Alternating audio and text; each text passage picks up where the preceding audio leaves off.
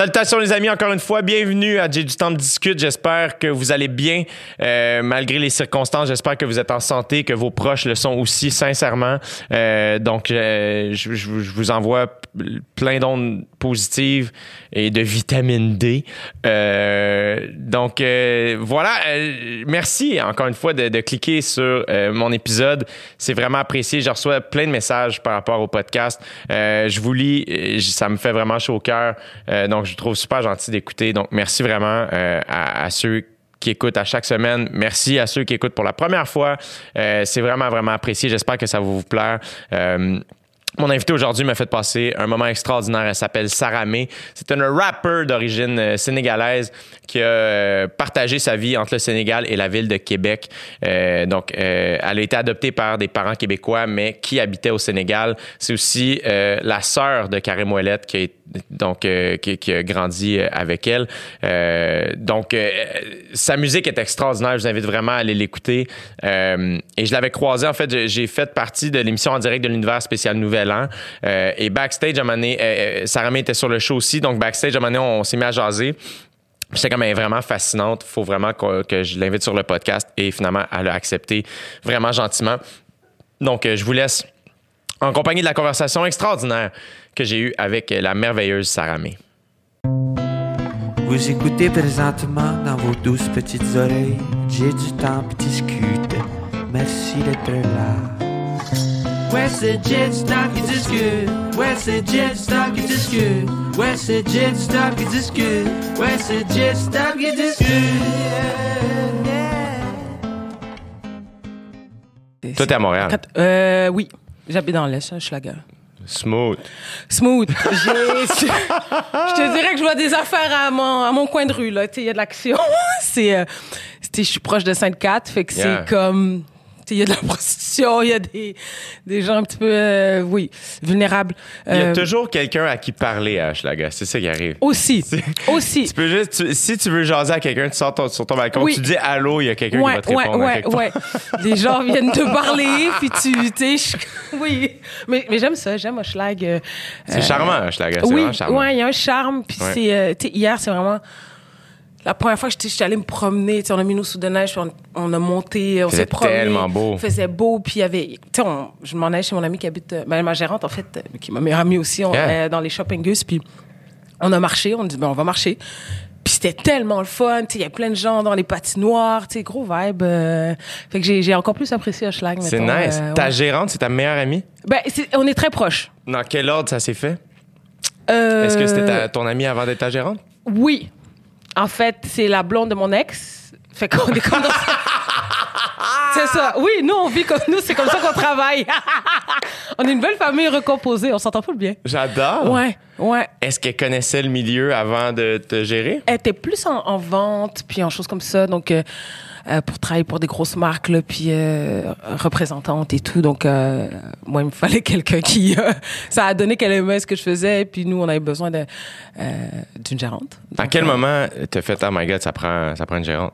Ben, assez tôt, mais tu sais, avant que ça se concrétise, euh, tu sais, on faisait vraiment tout, tout ça. On a-tu commencé? Yeah. Ouais, nice, j'adore, je savais, je sens. je me suis dit, il me semble qu'on est dedans, là. Euh, euh, je m'en suis rendu compte quand j'étais écœurée d'envoyer des mails à du monde, puis Yeah. euh, de tu sais, c'est ça, là, de répondre à du monde, puis de faire du- de, la, de la démarche, tu sais, parce que comme je veux faire de la musique, ça me tente pas de- d'écrire à telle personne, de dealer ça, de... Fait que elle était comme présente. Fait que je C'est tough parfait. parce que je pense en musique, euh, le début est plus flou, I guess. Que, mettons, en humour, Mhm. euh, j'ai pas eu de gérante pendant, je sais pas, peut-être euh, deux ans au début. Ok. Mais tu sais, je jouais dans un bar, j'envoyais des courriels, je faisais mes factures moi-même, je négo... C'était super sketch. Mais tu sais, j'avais comme un, un contrat là, qui était une page Ouais. 8 et demi par 11 que ma mère m'avait fait, euh, tu sais, puis euh, les factures. Ma mère avait fait mon, mon truc de facture, puis un de mes amis m'avait écrit le, le contrat. Je suis Ok. comme, oh my God. moi, moi tu sais, 22 C'est ans. cute, ben oui. Mais à- mais je faisais quand même des shows, tu sais. Fait qu'à un moment donné, c'est juste, ah, Ouais. ben, là, ça commence à. Toi, mettons, est-ce que les shows étaient. T'avais-tu déjà beaucoup de shows? Ben- T'avais-tu du stock? T'avais-tu un studio? Ben nous c'était moi on, ça fait trois ans je pense que là c'est la quatrième année qu'on commence à travailler euh, qu'on qu'on est ensemble finalement qu'elle est ma gérante mais c'est quand ça commençait à devenir un petit peu plus euh, soutenu comme travail tu sais comme il y avait commencé à avoir plus de demandes et aussi je voulais quelqu'un qui a une vision extérieure tu sais parce que à deux moi et Tom qui est mon producteur depuis euh, 15 ans Hum. ouais depuis 2004 il m'a fait enregistrer mes premières tunes de rap là. Arrête. à Québec ouais Eh, ouais Arrête. Le pire, c'est que, évidemment, pour me mettre dans le beat, en m'en venant, j'écoutais Ouais. ta musique, puis j'étais comme. Je, me, je, me- je voulais justement qu'on parle du beatmaking parce que c'est fucking solide, là. merci Il est vraiment bon. Merci. Ouais, c'est euh, écoute, c'est un mélange de de de, de rythme que j'aime, de vibe que j'aime, puis irréversible, c'est vraiment un album. C'est l'album que je voulais faire. Tu sais, j'ai dit, je me suis dit, je m'en fous ce qu'on va me dire. Fais ci, fais ça. Parce que tu sais, dans la musique, là, tu te promènes, tu chill avec du monde, des beatmakers, puis là, hey, serait bon si tu faisais ça. Non, non. Puis à un moment donné, je me suis juste tannée d'entendre qu'est-ce que Saramé devrait faire comme musique, tu sais. Et euh, j'ai commencé à vraiment euh, travailler toute seule dans le studio. Puis les gars, ils m'envoyaient des maquettes. Moi, j'enregistrais les chansons, je leur renvoyais les maquettes. Ils faisaient le mix, le mastering, puis ça sortait comme ça sortait. Sais, moi, j'enregistrais comme ça. J'avais mon ordi ici, je faisais toutes mes takes, je montais la chanson, je l'envoyais à Tom. Puis ça s'est fait vraiment comme ça, tu sais, euh, spontané en même temps, mais euh, je voulais que ça danse, je voulais que ça bouge, puis que ça, ça, me, ça me reflète. Tu sais, je voulais que les gens feel c'est quoi. Mais le pire, c'est qu'en m'en venant, j'écoutais, puis j'étais comme, quelle chance pour des Québécois Mm. de se vanter, de dire que cette musique-là vient du Québec. Ah, tu comprends-tu ce que je veux merci. dire? C'est gentil, ouais. Parce que, mettons, quand j'étais en Afrique du Sud, on, on a découvert Shoma Josie, OK. que je sais pas si tu connais, Mm, mais euh, c'est un petit peu. Ça, ça te ressemble pas, mais il y avait quelque chose de très genre, t'es comme, oh shit, ok, oui, attends, on est, on est en Afrique, là, tu sais, Ouais, on le sent, ouais. il y a quelque chose qui se passe, là. Cardi B peut aller se rhabiller, Ouais, là, comme elle ben, pas- Shoma C'est Josie bon. est pas gênée, elle s'excuse pas, tu sais. Euh, puis je trouvais que euh, j'entendais ça dans ta musique, l'espèce de. Mm. Tu t'excuses pas, là. Ouais, Très affirmé. ouais. Puis juste comme fier, mais après ça, j'étais comme, même moi, j'étais curieux. Puis pourtant, je, c'est rare que je veux dire, mais j'étais comme, asti que c'est sick que ça vienne du Québec. Ah. Genre, je trouve ça nice que ça vienne du Québec. Ben, c'est c'est d'où la fierté aussi que j'ai pour cet album-là. Parce que souvent, le rap, on va le mettre dans le même. On va dire, tout le monde fait du rap, puis là, c'est ça, puis boum, puis là, on pitch aux gens. Mais euh, c'est pas vrai, tu sais. Et, et les influences sont multiples dans le rap. Moi, j'écoute beaucoup ce qui se fait en Afrique, j'écoute beaucoup ce qui se fait en France, j'écoute euh, ce qui se fait un peu partout. Puis c'est c'est incroyable la richesse. Sais, on change une percussion, puis ça donne un whole vibe à la chanson. Ouais. Et là, t'es dedans, puis soudainement, t'as le goût de danser. Et moi, c'était ça. C'est parce que j'avais fait des shows de rap avant que, tu sais, que ça, ça commence à monter. On, on avait fait beaucoup de shows. Ça fait dix ans à peu près que je fais ça, mais, tu sais, un show de rap, ça peut être vite plate. Faut vraiment le puis c'est vrai moi je pense c'était mon avis puis je me suis dit faut que je veux, je veux que les gens dansent dans mes shows Euh, puis on était allé à Sarbassa West en 2018 On T'es a- allé voir? non on est allé jouer Va chier. oui on a été bouqués ben ça que moi pas va chier lui. T'as Ouais. joué à Salvin, South oui West? ouais en C'est badass, 2018 là. C'était fou puis c'est un rappeur sénégalais qui s'appelle Nix qui est sur mon album d'ailleurs sur Yeah. la chanson Alléluia Ouais. et lui il a parti la première plateforme avec euh, une associée la première plateforme de stream en Afrique qui s'appelle Dido. OK, Euh, en Afrique, il n'y a pas Spotify, t'as pas Apple Music, tu Non. peux pas streamer. Fait que les gens downloadent les chansons, non. C'est ça. Ouais. Et donc, t'imagines s'il y avait du stream, puis on, on comptait les streams des Davido, des Wizkid, des, qui viennent du Nigeria, où il y a 100 millions d'habitants, ils pèteraient les Drake. C'est sûr. Ce serait fou, là. Tu sais, si les streams africains comptaient, ce serait, ce serait fou. Fait Pourquoi pas- c'est si fort là-bas, tu penses? Est-ce que tu penses que justement le fait qu'ils soient pas sur ces plateformes-là, ça fait en sorte que les gens. Ben, les gens sortent, les gens vont dans les shows. Il y a, mettons, au Sénégal, c'est 70 de jeunes de moins de 35 ans, la population. Incroyable. Fait que c'est que des gens comme toi et moi, puis c'est 70% de la population. Tout le monde écoute du rap, les festivals, c'est des milliers de personnes, les shows, c'est un, c'est un autre monde. Et la jeunesse est très forte et très puissante. Tu sais, quand il y a des, des révolutions, des marches, et les jeunes que tu vois euh, au front tout le temps. Tu sais, donc, c'est c'est pas mal eux qui sont, qui sont actifs et présents. Fait que tout ça pour dire que donc eux ils étaient invités par Sarbassa West pour euh, promouvoir leur plateforme de streaming. Et ils m'ont invité. Donc on était différents artistes d'origine africaine mais qui viennent de un peu partout. Et il y avait 200 personnes dans la salle que des américains. Et on avait commencé à faire des tonnes afro, tu sais, euh, euh, comme Abla Poku qui est sur l'album, on l'a fait, puis le monde dansait là, sans cesse. On a fait 40 minutes de show, personne comprenait ce que je disais, mais tout le monde dansait. Fait que je me suis dit, si des Américains dansent sur mon beat, des Québécois vont danser aussi Ben oui. peut-être dessus, tu sais. C'est clair. Ouais, ouais. Et Nix, est-ce que tu l'as connu à l'époque où tu étais au Sénégal? Ouais, moi j'ai connu à Dakar. Moi, quand j'étais au secondaire, il venait faire des shows parce qu'il était hyper populaire. C'était comme le rappeur qui rappait en français au Sénégal. Il y en a pas beaucoup. La majorité, ils rappent. Il rappe en Wolof, donc qui est la langue Ouais. du Sénégal, mais euh, il y avait quelques groupes fran- euh, francophones, c'est vraiment, mais lui c'était le plus connu. La gang, puis c'était le, le cousin de, de mes amis, fait que c'était comme une superstar. Là. Nous, il venait rapper dans notre école, puis moi j'allais à ses shows. C'est sick! Ouais. Puis là, ça va peut-être être une question niaiseuse, mais Ouais. euh, pourquoi il rappait en français? Est-ce qu'il venait d'un quartier francophone du Sénégal? Je pense que c'est son éducation. À Dakar, so- soit tu, euh, ça dépend des classes aussi sociales. Euh, quand tu vas à une école, la plupart des écoles sont privées, mettons pour les, expatriés ou les gens qui ont les moyens. Euh, et après, c'est ce système sénégalais où l'école est pas mal en wolof. Donc euh, tout le monde parle français, c'est la langue officielle, mais tu as des structures où le français. Est, moi, j'allais à l'école. Pas, j'allais pas au lycée français, mais j'allais à l'école française. Donc, euh, nos profs étaient français, euh, les systèmes, tout, tout, ça prend la, la vie de l'histoire. Bon, l'histoire de la France, on, on s'en fout un petit peu. là. Moi, c'était en ce que je trouvais ça. Après, je me suis rendu compte que c'est quand même grave là, qu'on n'apprenne pas l'histoire de- Ouais. du pays euh, Ben, c'est un peu la même chose ici, curieusement. Voilà, c'est pareil, pareil, pareil. Et donc, euh, donc c'est ça, t'es entouré, t'es plus entouré de, de, de Français, de France, puis de cette culture-là. Donc, euh, y a, oui, il y a des familles où ceux qui vont, en tout cas, à l'école privée, tout ça, euh, parlent français, Et plus toi, à la maison, etc. Est-ce que je sais que tes parents sont québécois, mais vous avez habité au Sénégal, ils, ils- ils vous ont adopté au Sénégal en Mm-hmm. fait. Puis après ça, vous êtes promené un peu, vous êtes revenu ici, vous êtes retourné au Sénégal. Mais est-ce que tu parles wolof? Est-ce que tu l'as appris un peu? Malheureusement. Non, ça, que- doit pas. Quand, je vis, quand tu vis là-bas, en tout cas en français, quand tu parles en français, les gens te répondent en français. Ils vont te, ils vont te parler en Wolof si tu dis des salutations en Wolof, comme tout le monde, mais après, s'ils embarquent sur le Wolof puis tu comprends pas, ils switchent. Puis En français.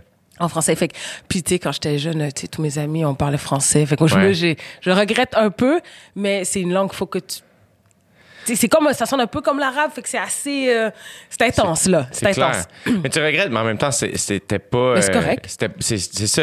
Ouais, C'était pas chez toi, c'était pas ta réalité. Non, puis tu sais, j'ai- pas, j'ai pas, mes parents parlent pas wolof, euh, tu sais, mon entourage est pas comme ça, donc euh, je connais les bases, j'arrive, je peux négocier, je peux m'acheter des trucs, voilà. Fait que les choses importantes, les choses de base. Prendre un taxi, aller là, là, là, ce que je veux manger, et combien ça coûte, c'est bon. Euh, et là, donc là, t'es au secondaire, euh, Nix, tu tripes. Est-ce qu'à ce moment-là, tu te dis, je vais devenir rappeur ou? Ah non, là, je, pff, moi, j'étais, mes années à Dakar, c'était pas mal que du chilling, puis de la plage, puis l'école, puis jouer au basket, puis je m'amusais avec mes amis, mais j'écoutais énormément de rap, tu euh, Du rap surtout sénégalais, Non, africain? français beaucoup parce que tu il y avait Skyrock qui, qui rentrait Ouais. donc toutes les chaînes. Nous, on avait toutes les chaînes euh, françaises et belges euh, qu'on avait au Sénégal avec le câble.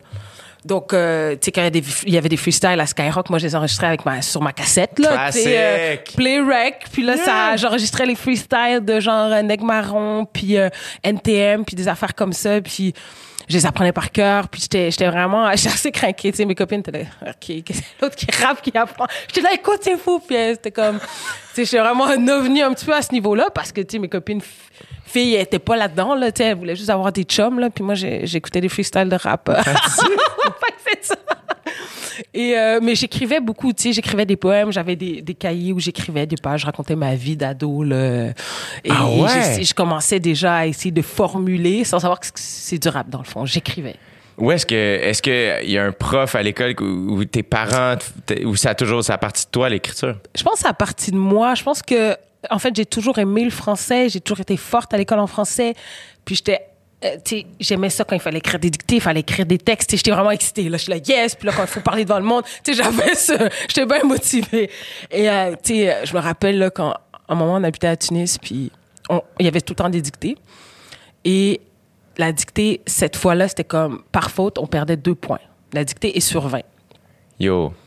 j'ai fait une faute, Mais j'étais comme, oh, puis j'étais full, non, puis tu sais, j'étais comme, je, tu sais, j'étais- vraiment, j'aimais le français, j'aimais écrire, j'aimais mon, j'aimais la dictée, euh, euh, puis je lisais pas tant, j'étais pas une grande lectrice, mais j'avais des choses à dire. Je sentais un besoin d'écrire des choses, en fait, plus. Ouais.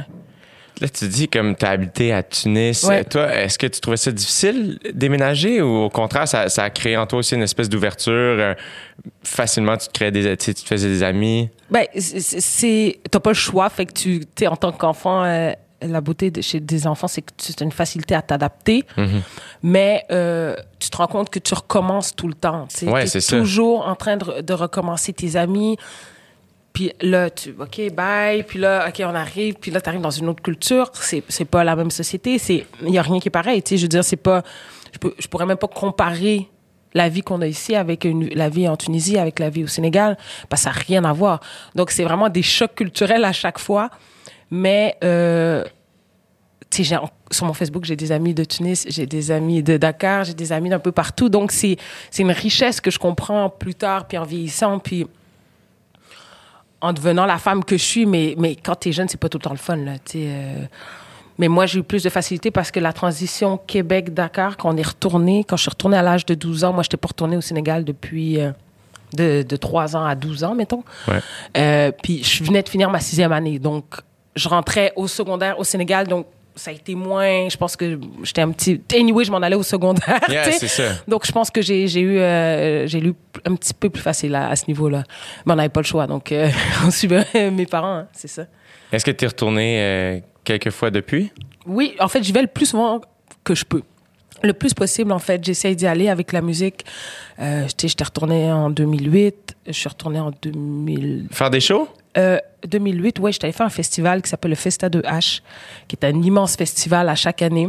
C'est où? C'est à Dakar. Euh, puis ça fait 11 ans. Moi, j'étais là pour la troisième édition. Puis je l'ai refait en 2018. C'était là, genre. En tout cas, fais le calcul, je pourrais en maths. je pourrais en maths. Et, et La donc. 13e, probablement. Voilà. Et euh, merci, Jay. je suis pourrie. Et donc, euh, et là, ça faisait de 2008 à 2000, euh, genre euh, 18, j'étais pas retournée pendant euh, beaucoup d'années encore, faites le calcul.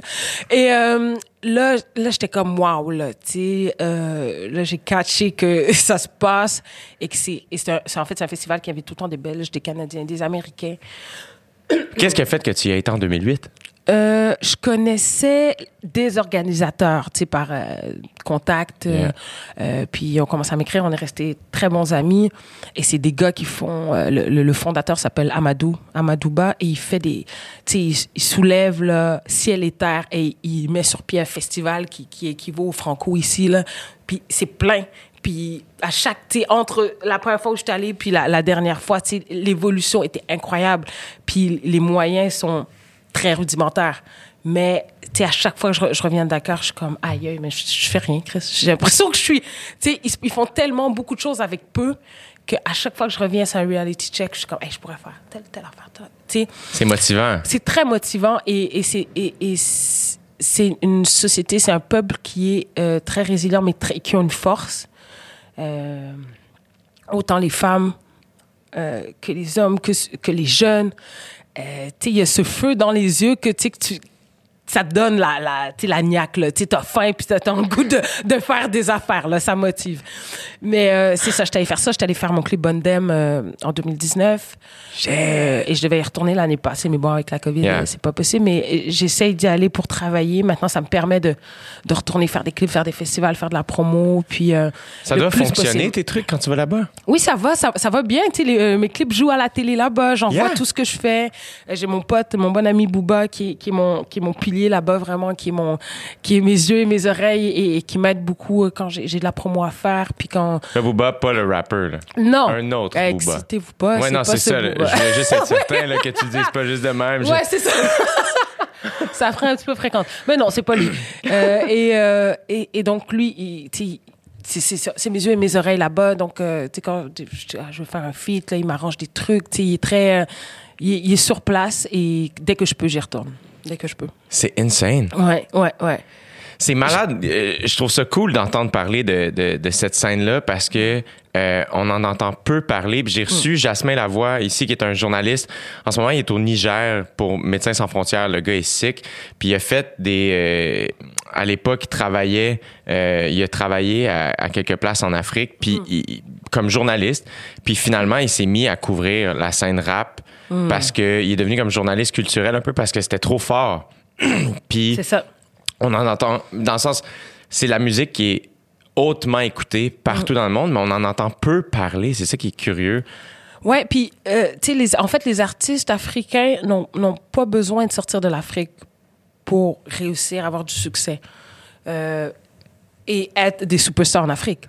C'est- C'est surtout. C'est ce qui est important, c'est que l'Afrique s'au- s'auto-suffit euh, au, euh, au niveau du développement des artistes, au niveau de réussir ta carrière, faire des tournées africaines. À chaque fois que je vais à Dakar, je, je vois des artistes, puis les gens deviennent fous quand ils les voient. Et ils ont des millions de vues. Puis même moi, je les connaissais pas avant, de, avant que mon pote me dise Hey, écoute tel gars, écoute tel gars, il y a, ça qui se passe. Euh, je pense que l'Afrique anglophone a pu euh, passer par les États-Unis parce que bon, il y a ce lien-là avec le, euh, la langue et donc les- les artistes américains ont pu récupérer par moment, mais c'est ça, faire des connexions, puis ça a ouvert beaucoup, mais c'était, ce sont tous des artistes qui étaient déjà des superstars en Afrique, tu sais, donc euh, qui, qui avaient pas besoin, puis qui vivent encore chez eux, hein, ils vivent, euh, ils vivent au Ouais. Nigeria ou en Angola ou au Ghana, puis euh, ça va full bien. C'est malade que tu aies trouvé comme une des rares jobs qui te permettent Ouais. de, de vivre ta vie et au Québec et au Sénégal. Ça, c'est fou. Puis, genre, jamais. Tu sais, moi, je, je suis allée à l'université en littérature, mais parce que j'aimais écrire, encore une fois, mais c'est, c'est tout. Je savais pas quoi faire. Moi, je savais que je voulais faire du rap. Puis, je trouvais que c'était difficile. Je trouvais que c'était difficile. Euh, je trouvais que. Qu'est-ce que tu trouvais difficile? Parce que je- pas clair. Moi, j'avais faim, là. Moi, j'avais le goût que ça se passe. Tu comprends? moi, je voulais être une superstar en France. Je voulais que ça roule. Euh, con- très, très jeune, j'ai été consciente un petit peu de l'industrie parce que, bon, mon frère, parce que Tom aussi. Que, en fait, Ouellet, Oui, Karim, c'est Karim qui m'a présenté Tom, en fait. Quand j'ai fini mon secondaire à Dakar, je suis retournée à Québec. Je suis rentrée à Québec faire mon cégep et Karim était déjà à Québec. Il m'a présenté Tom. Et là, j'ai pu catcher comment ça se, comment se faisait la musique, comment ça se passait la business, comment le studio ça se passait. Donc tranquillement. C'est quand même beaucoup d'apprentissage aussi, là. Je veux dire, Ouais. moi, Ouais. mettons, je capote sur le rap. J'adore ça. Je suis pas, je connais pas tout, mais c'est la musique que j'écoute le plus. Je, je- les rappers, c'est mes êtres humains favoris. Il y a personne que je trouve plus cool, plus brillant, plus nice, plus beau en show que des rappers, à part quelques humoristes, on s'entend, là. Mais, euh, mais il y a une petite partie de moi qui est comme, je sais très bien que je ferai jamais ça de ma vie parce que je fais, c'est trop épeurant.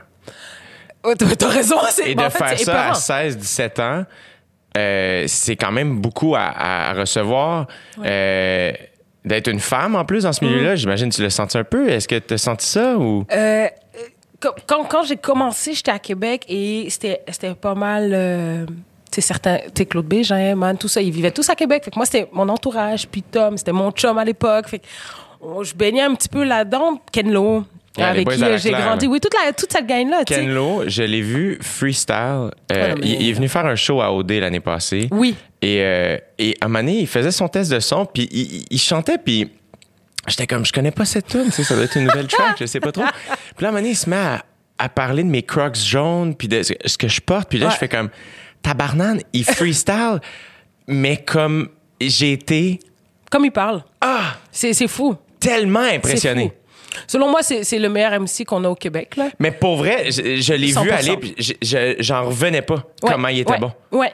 Et puis, puis de- à l'époque aussi, il était, il était tout aussi bon. Le- moi, en tout cas, moi, je, je, voyais ça par association. Puis, j'étais comme, hey, est-ce que c'est une bonne idée que je commence à faire ça? Parce que le level était fort à Québec, là. Euh, les gars de Québec étaient très forts. Tu sais, il y avait Acrophone, ça roulait, ils faisaient des, plein de shows, c'était plein. Euh, puis Ouais, moi, j'étais des- là, tu sais, j'étais invitée sur des tracks, puis...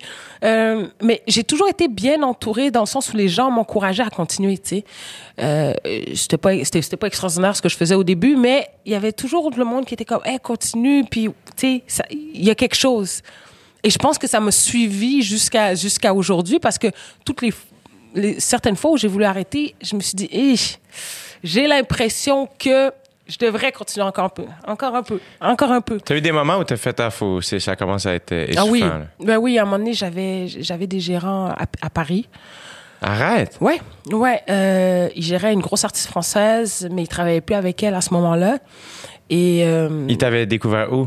euh, par euh, parce qu'il était venu à Montréal travailler avec cet artiste-là euh, précisément, puis euh, euh, ils, ils ont entendu mon nom, puis ils, sont- ils ont commencé à aller voir mes trucs, puis ils m'ont écrit, puis moi à l'époque j'allais quand même souvent à Paris parce que j'ai beaucoup de copines euh, de l'époque de Dakar qui sont à Paris, donc euh, aux deux ans des fois si je pouvais me, si j'avais les moyens j'allais à Paris euh, deux c'est beau ta vie quand même, hein? Dakar, Paris, Tunis, euh, tranquille, hein? Ouais, mais écoute, ah, c'est hein, c'est- c'est très modestement.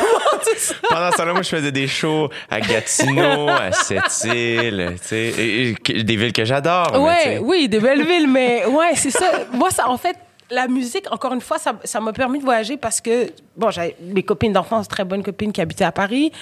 Euh, J'avais du management à Paris, donc moi, je pouvais aller à Paris, je payais mon billet, j'étais logée chez mes copines, elles venaient me chercher, tac, tac, tac. Donc, ça m'a facilité beaucoup de choses. Tu sais, j'aurais pas pu débarquer là puis euh, connaître personne. Mais c'était euh, bon et donc on a commencé à travailler ensemble à l'époque de Légitime, mon premier album. Et en fait, c'est- de ça a commencé à euh, faisons le truc en indé. Ils connaissaient plein de monde à Paris, donc euh, j'ai fait des générations, des radios, des freestyles, des featuring, des clips. J'ai rencontré plein d'artistes. J'ai rencontré euh, euh, Passy, euh, Laura Luciano, tu sais, plein de monde.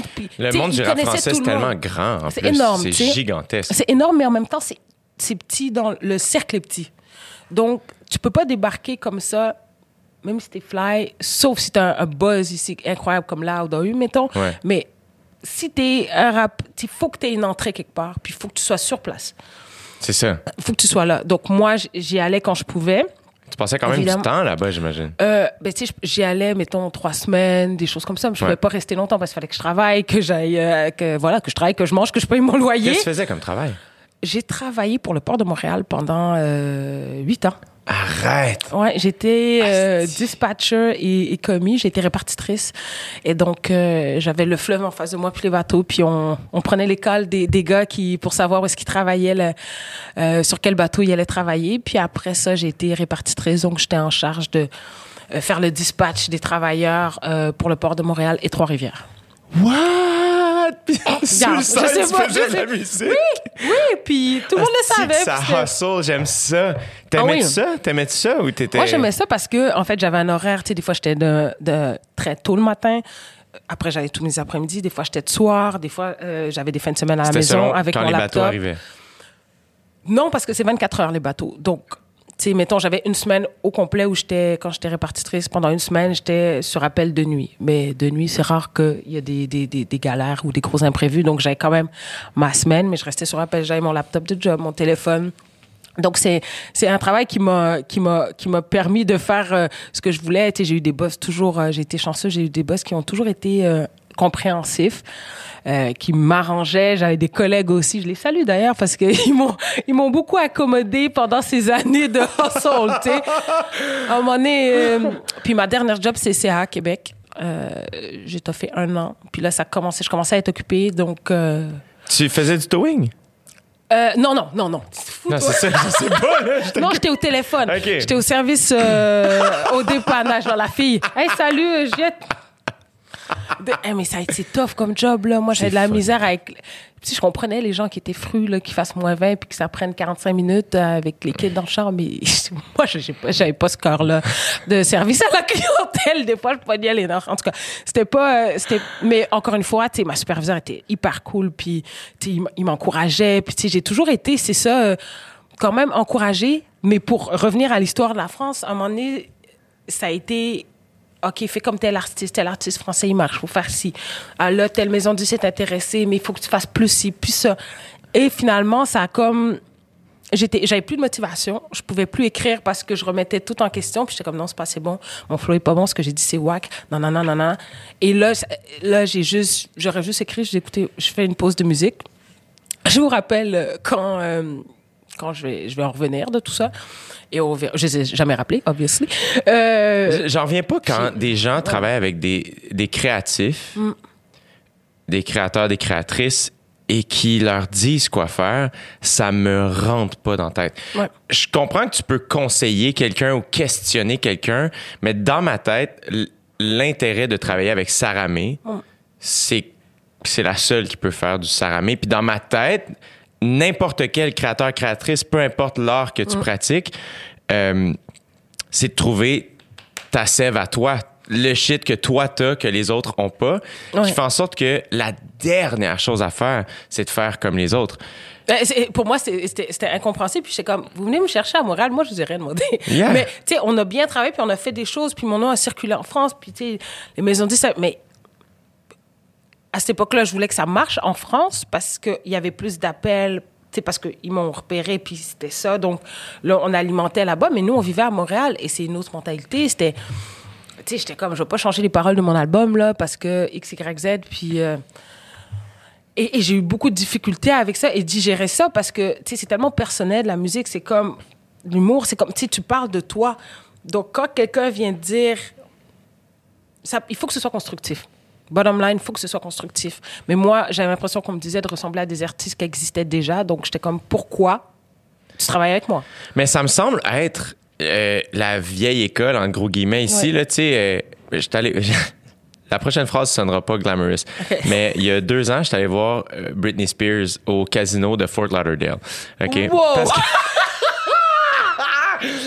parce Wow. que fallait Génial. que je vive ça. Mais nice, certain. Yeah, of course. Certain. Et, euh, et j'observais le show et j'étais comme. J'avais un peu. euh, pas de la peine, là, mais j'étais comme. Ah, il y a vraiment des dudes. C'est sûr que c'est des dudes, là. Quand elle avait Ouais. 14, 15 ans, qui ont fait Elle est cute, elle chante semi, elle sait bouger un peu, on va faire de l'argent avec elle. Ouais. Ils ont, ils ont juste mis un gros package, ils ont juste mis du crémage, ils ont fucking pogné le cash. Ouais. Puis aujourd'hui, c'est comme arrange-toi. Ouais, c'est d'une tristesse, là. Aujourd'hui, elle, elle, elle va pas bien Non. et c'est leur faute, je pense. Oui. Et j'ai l'impression que cette époque-là, c'était une époque où on savait- il n'y avait pas de réseaux sociaux, on était moins au courant de tout. Vraiment. Fait que c'était comme, on créait des pop stars, on créait. Puis là, mais c'était ça. Puis souvent, j'ai l'impression, puis encore, je dis ça, je connais pas du tout le milieu de la musique, mais j'ai je pense qu'en humour, ça a été ça un peu aussi, mais moi, je suis arrivé après, là. Mais c'était beaucoup une affaire de comme, all right, on va faire de toi la prochaine star. Oui, voilà. Et ça, c'est comme, Ouais, je- dis rien, Ouais. laisse-nous faire. ouais, exactement. C'est comme, who the Exactement. fuck? Puis tu sais des, des. Avant ça, j'avais eu une personne aussi qui m'avait approché pour être mon gérant. Puis là, il était comme. Tu sais, le seul bon conseil qu'il m'a dit à l'époque, euh, il y a plus de 10 ans, c'est d'aller au barbershop. Tu sais, c'est le seul bon conseil que j'ai eu. non, c'est vrai. Et, et- et- donc, je suis rentrée un jour dans le barbershop et j'ai mon même coiffeur à ce jour depuis 12 ans. Mais c'est. Puis lui, il voulait, là. Lui, c'était parti, là. En fait, c'était, quasiment de la mégalomanie parce que c'était comme, eh oui, sérieux, j'arrive. Mais qu'est-ce que tu as fait avant? Il il avait rien fait, puis il avait pas travaillé avec des artistes. Puis euh, les Français que j'avais eu, en fait, tu sais, il y a une énergie que tu sens. Et, et quand je me sentais oppressée, je sentais une pression. Et, et, et là, je travaillais avec Tom en tandem. On était vraiment, tu sais, c'était lui puis moi, l'équipe, là. Et là, il y avait de la pression du côté. Il mettait la pression sur Tom, il mettait de la pression sur moi. Là, j'étais comme là, ça, moi, je veux pas me pogner avec Tom. Là. Ça fait 15 ans que ça va bien. Là. Yeah. Euh, c'est pas. Et je trouvais que ça fonctionnait plus. La chimie fonctionnait plus. Et, et, et moi, je savais, je savais plus quoi faire, en fait. Donc, j'ai j'ai fait à peu près un an où euh, j'ai pas enregistré, j'ai pas fait de musique. Ça me tentait plus. J'étais comme, je vais vaquer à ma vie, je vais continuer de faire ce que j'ai à faire. Euh, et à un moment donné, j'ai commencé à m'ouvrir un petit peu plus, à, réécouter différentes musiques. Donc, j'ai commencé à écouter beaucoup plus d'afro, euh, beaucoup plus de musique africaine. Et là, j'ai dit à Tom, je dis, écoute, on va, on va changer la manière dont on travaille. Parce que moi, le studio, avant, c'était vraiment une corvée. Tu sais, moi, aller au studio, j'arrivais avec mon texte, et puis là, euh, je prenais, je donnais beaucoup d'importance au texte. Donc, j'avais de la misère, des fois, à rentrer mon texte sur le beat parce que, tu sais, je le rappais pas à haute voix chez moi. Fait que j'arrivais au studio, puis là, c'était tout croche. Puis c'était vraiment une corvée. Ça prenait du temps. Puis je trouvais que c'était, c'était pas une partie agréable de création pour moi. Là, Tu mettais de la pression. Ouais, ouais. Et euh, puis là, je travaille avec Tom, qui, qui est excellent. dans- euh, tu sais, ça enlève pas son talent, mais euh, j'avais de la difficulté à faire diriger. Puis il y avait des choses que j'avais pas compris au niveau de la musique aussi, au niveau du rap, de l'écriture, du flow. Et j'ai dit, regarde, je vais faire le studio chez moi. Je vais enregistrer plein d'affaires. Puis je t'enverrai des trucs, je, je, je t'envoie des trucs. Et là, j'ai commencé à enregistrer, enregistrer, mais vraiment à passer ma vie au studio. Fait que t'as, t'as comme trouvé le moyen que le studio devienne plaisant. Ouais, j'ai j'ai trouvé le moyen que ça devienne le fun. Il m'a donné les clés du studio. Euh, puis là, j'avais une bonne pièce à moi toute seule. Et là, je prenais des beats là, de partout. Là. On m'envoyait des beats, je prenais des beats, tout, tout. Je m'en calissais. J'ai comme, je vais essayer plein d'affaires. Puis encore une fois, j'avais mon, mon micro là, l'ordi. Et là, j'appuyais sur rec et j'enregistrais. des- J'essayais. Je faisais des top lines, des mélodies. J'étais comme, faut que je m'ouvre, puis faut que j'essaye des trucs toute seule. Tu sais, il faut que je vois ce qui marche et ce qui marche pas. Il faut que je m'écoute et que je puisse moi-même me rectifier. Euh, et c'est ce que j'ai fait. Puis à un moment donné, euh, j'ai compris des affaires. À ce moment-là, t'improvisais beaucoup? Oui, c'était pas mal ça parce que j'enregistrais phrase par phrase. Tu sais, je trouverais la, la mélodie, puis après ça, j'allais un petit peu à la Jay-Z ou Lil Wayne, puis là, je commençais, il y a une phrase qui venait, j'enregistrais la phrase, puis là, je repartais. Non, non, puis là, le beat, là, on loop, puis là, je repars, euh, là, j'enregistre la deuxième phrase, puis là, OK, là, ça se tient. Et c'est comme ça que je montais mes chansons, vraiment bout par bout. Et là, j'ai eu un déclic et on a commencé à faire l'album, puis c'est allé, là, en six mois, il était terminé. C'est fucking sick. C'était fou, Moi, ouais. quand- je vois des gens improviser du rap, ça me rentre pas dans la tête. Ouais. Mm. Je comprends pas comment vous faites. Est-ce que, est-ce que, euh, est-ce que ça finissait par se bâtir en ordre, mettons, la chanson, ou tu pognais une phrase, puis finalement, t'es comme, ah, finalement, j'ai commencé par le milieu sans me rendre compte, ou ça dépend des ça dépendait. Tu sais, des fois, j'arrivais puis j'avais tout de suite une mélodie pour le refrain. Parce que moi, c'est la musique qui me parle. Donc, la musique m'inspire une mélodie, un air que je vais chanter. Et donc là, j'étais comme, ah, mettons, j'ai le refrain. Boum, je partais sur le refrain. Puis après ça, mettons, je commence le premier couplet. Donc, ou des fois, c'était vraiment le verse. Tu sais, le flow, là, j'ai un flow pour le, le début du verse. Puis là, je partais là-dessus. malade. Mais moi, quand j'ai commencé seul, je me suis dit, il faut au moins que. Tu sais, parce que le studio, tu chill, là, t'es là, puis là, des fois, il y a du monde qui passe, ça peut niaiser, mais je me suis dit, tu sais, c'est ouais, ça. Puis moi, tu sais, on était au House Gang, puis il y avait plusieurs personnes qui avaient leur studio là, fait que ça chill beaucoup. Puis je me suis dit, si je fais du studio, puis je rentre à 5 heures du matin, il faut au moins que je fasse une, une chanson. Donc, il faut que j'ai un refrain, un couplet, plus que au moins deux, trois, ou une chanson faite. Tu sais, je dis, c'est beau si je chill, mais il faut que ce soit productif. Yeah. Et c'est ce qu'on a fait. Dans ce gang à Montréal? Oui, Ok. ouais, ouais, à Saint-Hubert, sur Saint-Hubert. Ouais, yeah, c'était yeah, là c'était là notre studio, mais là, Tom a déménagé. Moi, je me suis fait un setup chez moi, donc euh, là, j'enregistre chez moi. C'est fucking Ouais, nice. ouais, ouais, ouais. Est-ce que, mettons, est-ce que tu avais vu ou entendu parler des Jay-Z ou Lil Wayne de la manière qu'ils créaient et, et à un moment donné, t'as fait, je vais essayer ça ou ça s'est fait naturellement? Je savais qu'il qu'il créait comme ça parce que j'ai regardé des documentaires, Yeah. j'ai- vu des vidéos euh, d'eux en studio. C'est des légendes, hein? Ah oui, oui, oui. J'ai rechecké en, en- en fin de semaine parce que on on n'a pas tant de choses à faire, hein, n'est-ce pas? Mm-hmm. Non. Fait que je me suis mis à regarder des shows. Que je m'ennuie des shows. Fait que je me suis mis à regarder des shows sur ma télé. Et euh, je checkais euh, un show d'Alicia Keys à Ah, Times je Square. Je l'adore. Et à un moment donné, ben, Jay-Z débarque. Et pour, je t'en parle, J'ai des frissons. Même chose. Voilà. Ouais. Légendaire. Ces gens-là, et, et, et moi j'ai vu des documentaires sur les Wayne, puis Jay-Z, même Drake, tu sais, c'est des gens qui créent sans arrêt. C'est-à-dire qu'ils sont en tournée, dans le bus, il y a le studio, puis ils créent sans arrêt, sans arrêt, sans arrêt.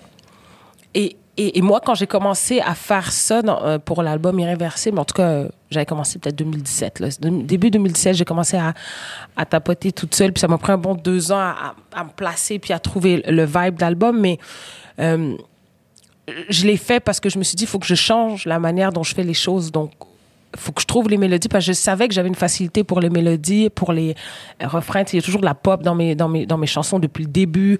Donc, j'ai cette oreille-là quand même euh, musicale, mélodieuse, pour mélodique, mélodieuse, pour, Yeah. pour, pour le rap. Donc, je me suis dit, je, je, je vais me baser là-dessus, tu sais. Puis à force d'écouter, quand le beat me parle, bien sûr, parce que c'est l'émotion euh, de la musique tout de suite, mais ça va tout seul, c'est aller tout seul. Mais j'ai essayé plein de choses, c'était de la merde. Comment? C'est plein d'affaires, c'était whack, là, le nombre de... tu sais, j- J'avais peut-être 150 dossiers, puis quand c'était le temps, Tom, il voulait me tuer parce que là, il fallait qu'on réouvre. Sais, tout, puis faire le tri de ça, là. Faut faire le tri. Les chansons pour l'album, j'ai envoyé directement, je savais, mais tu sais, à un moment donné, il faut que je fasse un le ménage du disque dur, là. Je branche, mon disque dur externe, on écoute ces foutues maquettes, là. Faut voir s'il y a des choses, puis il y avait tellement d'affaires, mais des choses poches, mais des trucs bien, puis des idées, puis des... Fait que c'était vraiment de, de créer sans me juger, puis sans Yeah. jugement, tu sais. Mais le processus créatif musical, c'est une des affaires que euh, je, je- je vous envie, c'est que euh, ça implique un studio Ouais. qui fait que tu peux justement faire 150 tracks ordinaires, puis personne les entend sauf toi, puis tu crées ton truc, puis tu trouves ton flow, puis tu finis par trouver ton style. Puis, euh, chose que, mettons, en humour, faut que tu le fasses devant du monde. Comme faut que t'aies- C'est une... Après ça, heureusement que tout n'est pas capté. Après ça, il y a des vieux Ouais. shit qui sont captés. Qu'est-ce que tu veux roder. faire? Yeah. Mais c'est comme quand tu commences, t'as à chier, mais faut que tu le fasses devant du monde, puis faut que tu sois juste assez innocent pour pas trop savoir que t'as à chier, mais que tu le saches un peu pour Exact. continuer à bosser. Tu sais, comme une espèce de. Mais c'est pareil, parce qu'en fait, faut, à, à- à- à un moment donné, il faut que tu sortes tes chansons. Exact, ouais, c'est ça. Parce que là, euh, tu sais, c'est comme on dit, il y a des bons, il y a des artistes qui ont plus de studio, des artistes qui ont plus de shows. Tu peux faire une très bonne chanson, puis tu vas aller voir l'artiste en live, puis là, tu vas te dire, wow, ça fonctionne. Ou, puis c'est ça, à un moment donné, il faut sortir, puis tu vas faire un clip. Tu sais, moi, j'ai fait beaucoup de choses, de clips, puis de chansons, puis je- tu sais, je réécoute. Moi, j'ai de la difficulté, mettons, à réécouter mon premier album aujourd'hui, parce que là, j'entends tout ce qui fonctionne pas. Tu sais, je le sais, puis je, je suis consciente de, de ce qui allait pas à l'époque. Mais c'est correct, c'est mon passage obligé. exact. Ça fait partie euh, de qui je suis, puis qui je suis devenue, puis qui je deviens tranquillement. Mais effectivement, on a le temps de, en tout cas, de, de mettre le plus d'oreilles possible autour de cette chanson-là, de recul aussi. Moi, ce que je trouve important maintenant quand je crée, c'est d'avoir du recul sur mes chansons, puis de pas être trop. Euh, tu sais, même si j'ai le sentiment, parce que tu le ressens quand tu es satisfait d'une chanson comme toi, tu- quand tu sais que tu as un bon gag, Yeah. là, tu sais, tu que ça punch, tu as un petit sourire en coin, tu sais que ça va être dope. Yeah. tu. Pareil pour une chanson. Quand je finis d'écouter, tu as la maquette, comme, je pense que je- ça, ça va être fly, tu sais. Mais tant qu'il y a d'autres oreilles qui ont, qui ont du recul, qui n'ont pas écouté, on sait jamais. Et quand t'enregistres, est-ce que tu penses au show? Tu sais, quand Maintenant, tu dis il y a- y, des gens plus de studio, plus de. Le souhait, c'est d'être un peu des deux, là. Oui, oui. Euh, donc, euh, quand, quand t'enregistres maintenant, tu penses un peu plus au spectacle? Oui, parce que c'est rendu notre force ir- ir- irrésistible. C'est drôle parce que plein de gens qui font le lapsus irré- irrésistible sur mon album, mais c'est irréversible et je le fais moi-même. je vais prendre une gorgée d'eau. mais euh, euh, maintenant, oui, parce que depuis irréversible, on a fait beaucoup de choses et c'est notre force, le show. Euh, J'ai des danseuses avec moi sur scène. Yes! On a un gros vibe et les gens embarquent sur le show. Donc, c'est une énergie que je veux garder. C'est sûr que cet album-là, ben, je suis en train de faire un album en ce moment qui va sortir bientôt. Let's Il est- go! il est- ouais, je suis comme Let's presque go. fini. Euh, mais il, il est plus posé, mais euh, l'énergie va être différente, mais le show va être quand même va rester intéressant et on va on va rester enveloppé par cette énergie là, tu sais, mais ça va être différent. Est-ce que tu danses aussi? Un peu. Yeah? je ne suis pas Beyoncé. J'y travaille.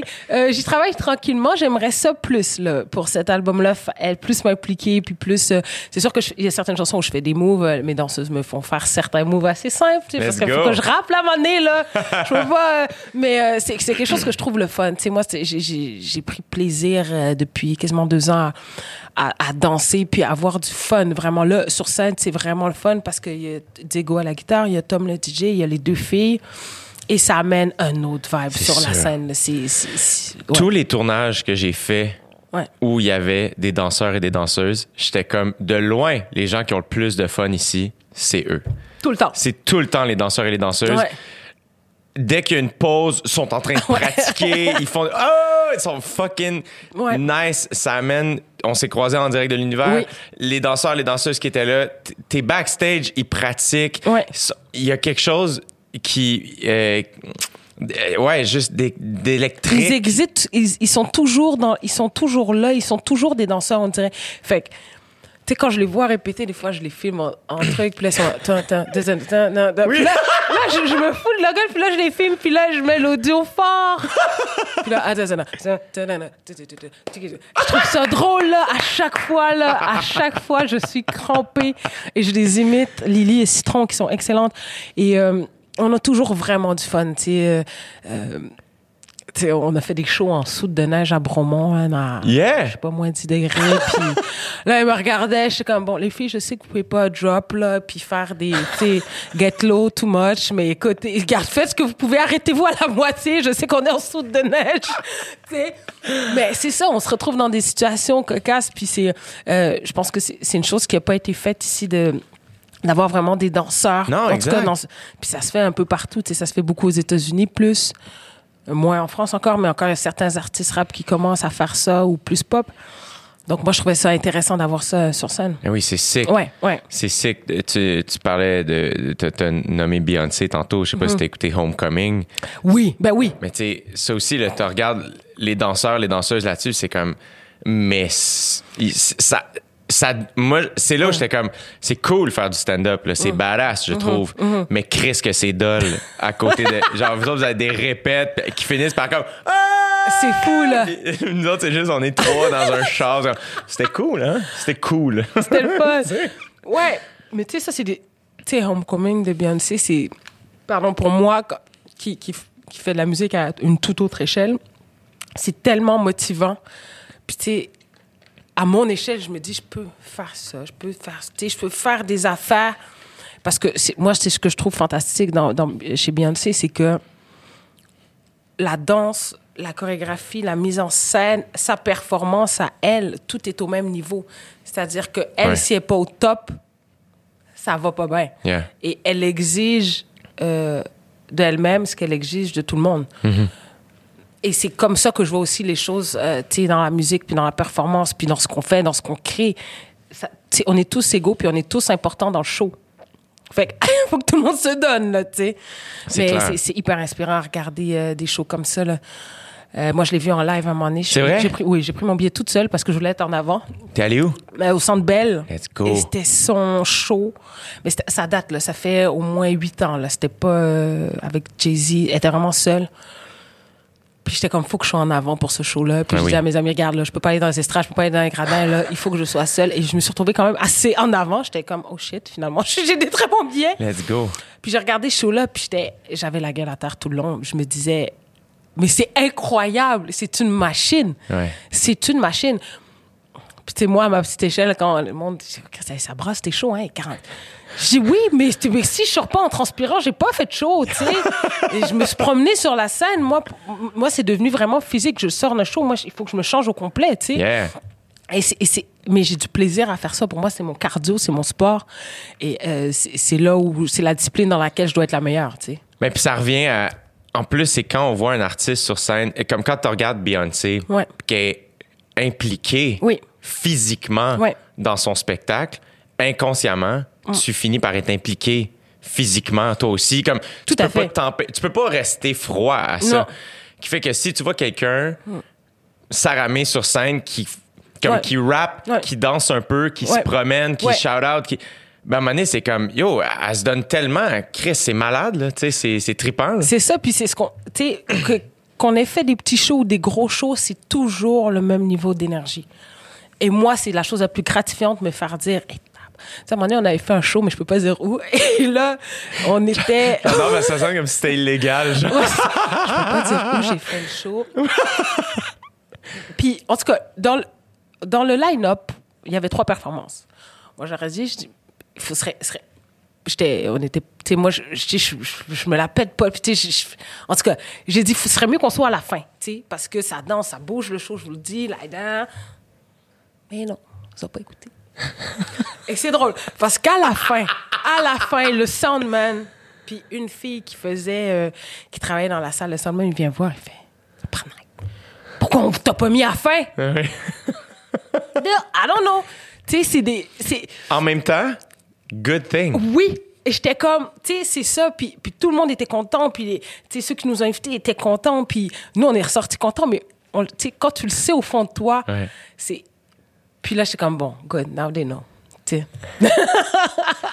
ouais. Le est-ce que, là, comment tu te sens par rapport à ça, justement? Ben, Moi, je sais que quand j'ai commencé à faire de l'humour, sais, moi, j'ai fait les premières parties d'Adib Al-Khalidé. Euh, euh, tu sais, j- j'animais dans les bars, j'étais pas connu. Euh, je faisais, j'étais souvent le gars qui ouvrait si c'est pas moi qui animais. Tu sais, j'étais souvent les dans les premiers vu que j'étais pas connu, pas si bon. Puis on dirait que j'avais pas de pression. Ouais, je ouais, pouvais juste ouais. surprendre. Euh, qui faisait en sorte que justement, j'étais comme si j'ouvrais pour Adib, j'étais comme les gens qui m'aiment vont se souvenir de moi, les gens qui m'ont détesté vont juste oublier mon, mon Ouais. existence. Fait que c'est comme un win-win. Euh, et à un moment donné, ben là, ça, oups, tranquillement, pas vite, ça switch. Et là, les gens, quand t'embarques sur scène, ont des attentes. Mm. Ouais. Euh, Est-ce que ça, c'est quelque chose qui a changé pour toi? Est-ce que tu es consciente de ça ou ça, ça change pas ta game?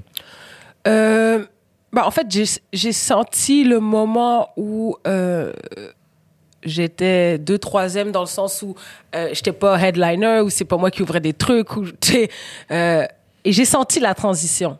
Euh, mais j'ai tu sais, au début, quand ça part, t'es comme, ah, tu sais, t'arrives discrètement parce que là, t'as l'impression que c'est, tu mettons, la Saint-Jean, là, à, Québec, il y a deux ans, j'étais comme, je pense que c'est beaucoup. Tu sais, je suis pas certaine j'étais comme, j'étais pas certaine, là. J'étais comme, là, ils veulent que je chante sa chanson de Marc Dupré, que j'ouvre le show, que je fais avec Ariane, puis là, que je chante.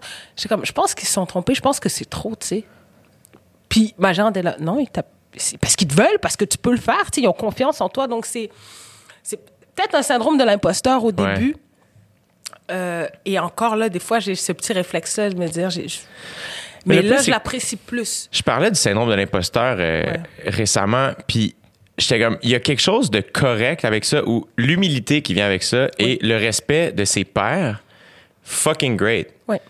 Mais après ça, se sentir imposteur, comme le sentiment de faire je ne devrais pas être ici, ça, ça ralentit. Oui, tout à fait. Mais tu sais, moi, c'est des millisecondes, puis je suis comme, ah non. Hey, quand je regarde, quand je fais juste regarder un peu, je suis comme, mais les gens nous écoutaient pas, nous. Nous, on envoyait nos, nos trucs, les, les, les, les albums, on envoyait. Tu sais, on passait dans le bar, là. Moi, je faisais des shows, il y avait 10 personnes, là. Puis sûrement, t'as Ben déjà oui. connu ça. Puis, Complètement. un moment, et en fait, c'est gratifiant parce que pendant dix ans, j'ai travaillé, en fait, avec tout mon cœur et ma passion, parce que moi, je faisais ce travail-là, puis je me suis dit, j'y croyais. Mais un moment donné, tu sais, c'est pas arrivé du jour au lendemain, c'est pas arrivé overnight, c'est pas arrivé dans un court laps de temps.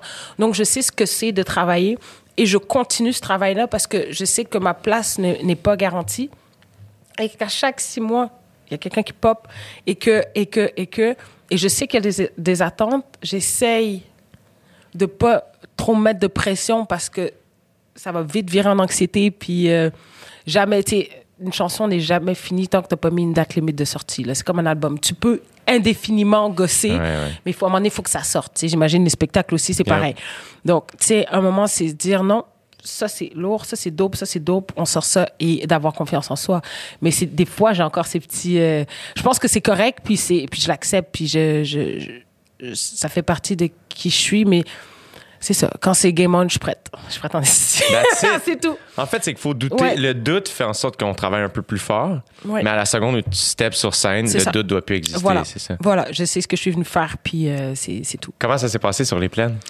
Ça s'est très bien passé. Hey, j'ai couru cette soirée-là. Là. Toi qui viens de Québec en plus, est-ce que les plaines, j'imagine que tu avais vu des shows là, souvent? J'ai vu des shows, j'ai fait des Saint-Jean là, euh, à ne plus finir à, à Québec euh, sur les plaines, aller voir des shows. Puis là, mes parents étaient là, j'avais des tantes, des cousins qui étaient là, donc c'était un moment assez spécial.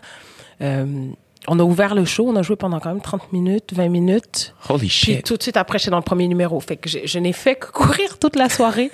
Mais, euh, tu sais, c'était... euh, c'était un souvenir, euh, tu sais, je vais m'en souvenir toute ma vie. Euh, c'était les plaines. Puis, tu sais, première partie, honnêtement, les gens t'écoutent pas vraiment, là. Tu sais, les gens se placent, puis arrivent. Mais, tu sais, d'être sur un gros stage, d'être tout seul, d'être avec mes danseurs, d'être avec Tom, Diego, c'était comme... euh, c'était malade. C'est des beaux souvenirs. Et aussi de travailler avec des, artistes, des gros artistes, que tout le monde connaît depuis longtemps, puis qui me fassent confiance que le monde, les gens étaient hyper accueillants, étaient comme, écoute, hey, fais ton bout, si ça, si ça, t'aimes pas ça, t'as ça, puis, tu sais, moi, puis, hey, le, premier jour de répète, là, je, faisais l'anxiété, j'ai appelé ma gérante, j'étais comme, Léonie, je pense, ça marche pas, je pense pas que je peux me faire, j'étais comme, je peux pas, c'est trop, c'est trop, elle m'a rassurée. Puis après, quand je suis rentrée dans cette salle-là, tu sais, t'arrives, là, tu ils montent le show, il y a 10 personnes sur une table, une longue table qui finit plus, t'as 15 personnes, t'as Ouais. tout le gear, les musiciens, il y a genre 20 personnes, puis là, je suis comme, ah, d'accord. Tu sais, j'arrive dans une autre game, en fait. C'est huge. Mais tout le monde est tellement accueillant et, et, et- en tout cas, moi, j'ai senti sincèrement gentil et content de me voir là. Donc, ça enlève, ça enlevait un gros poids, tu sais.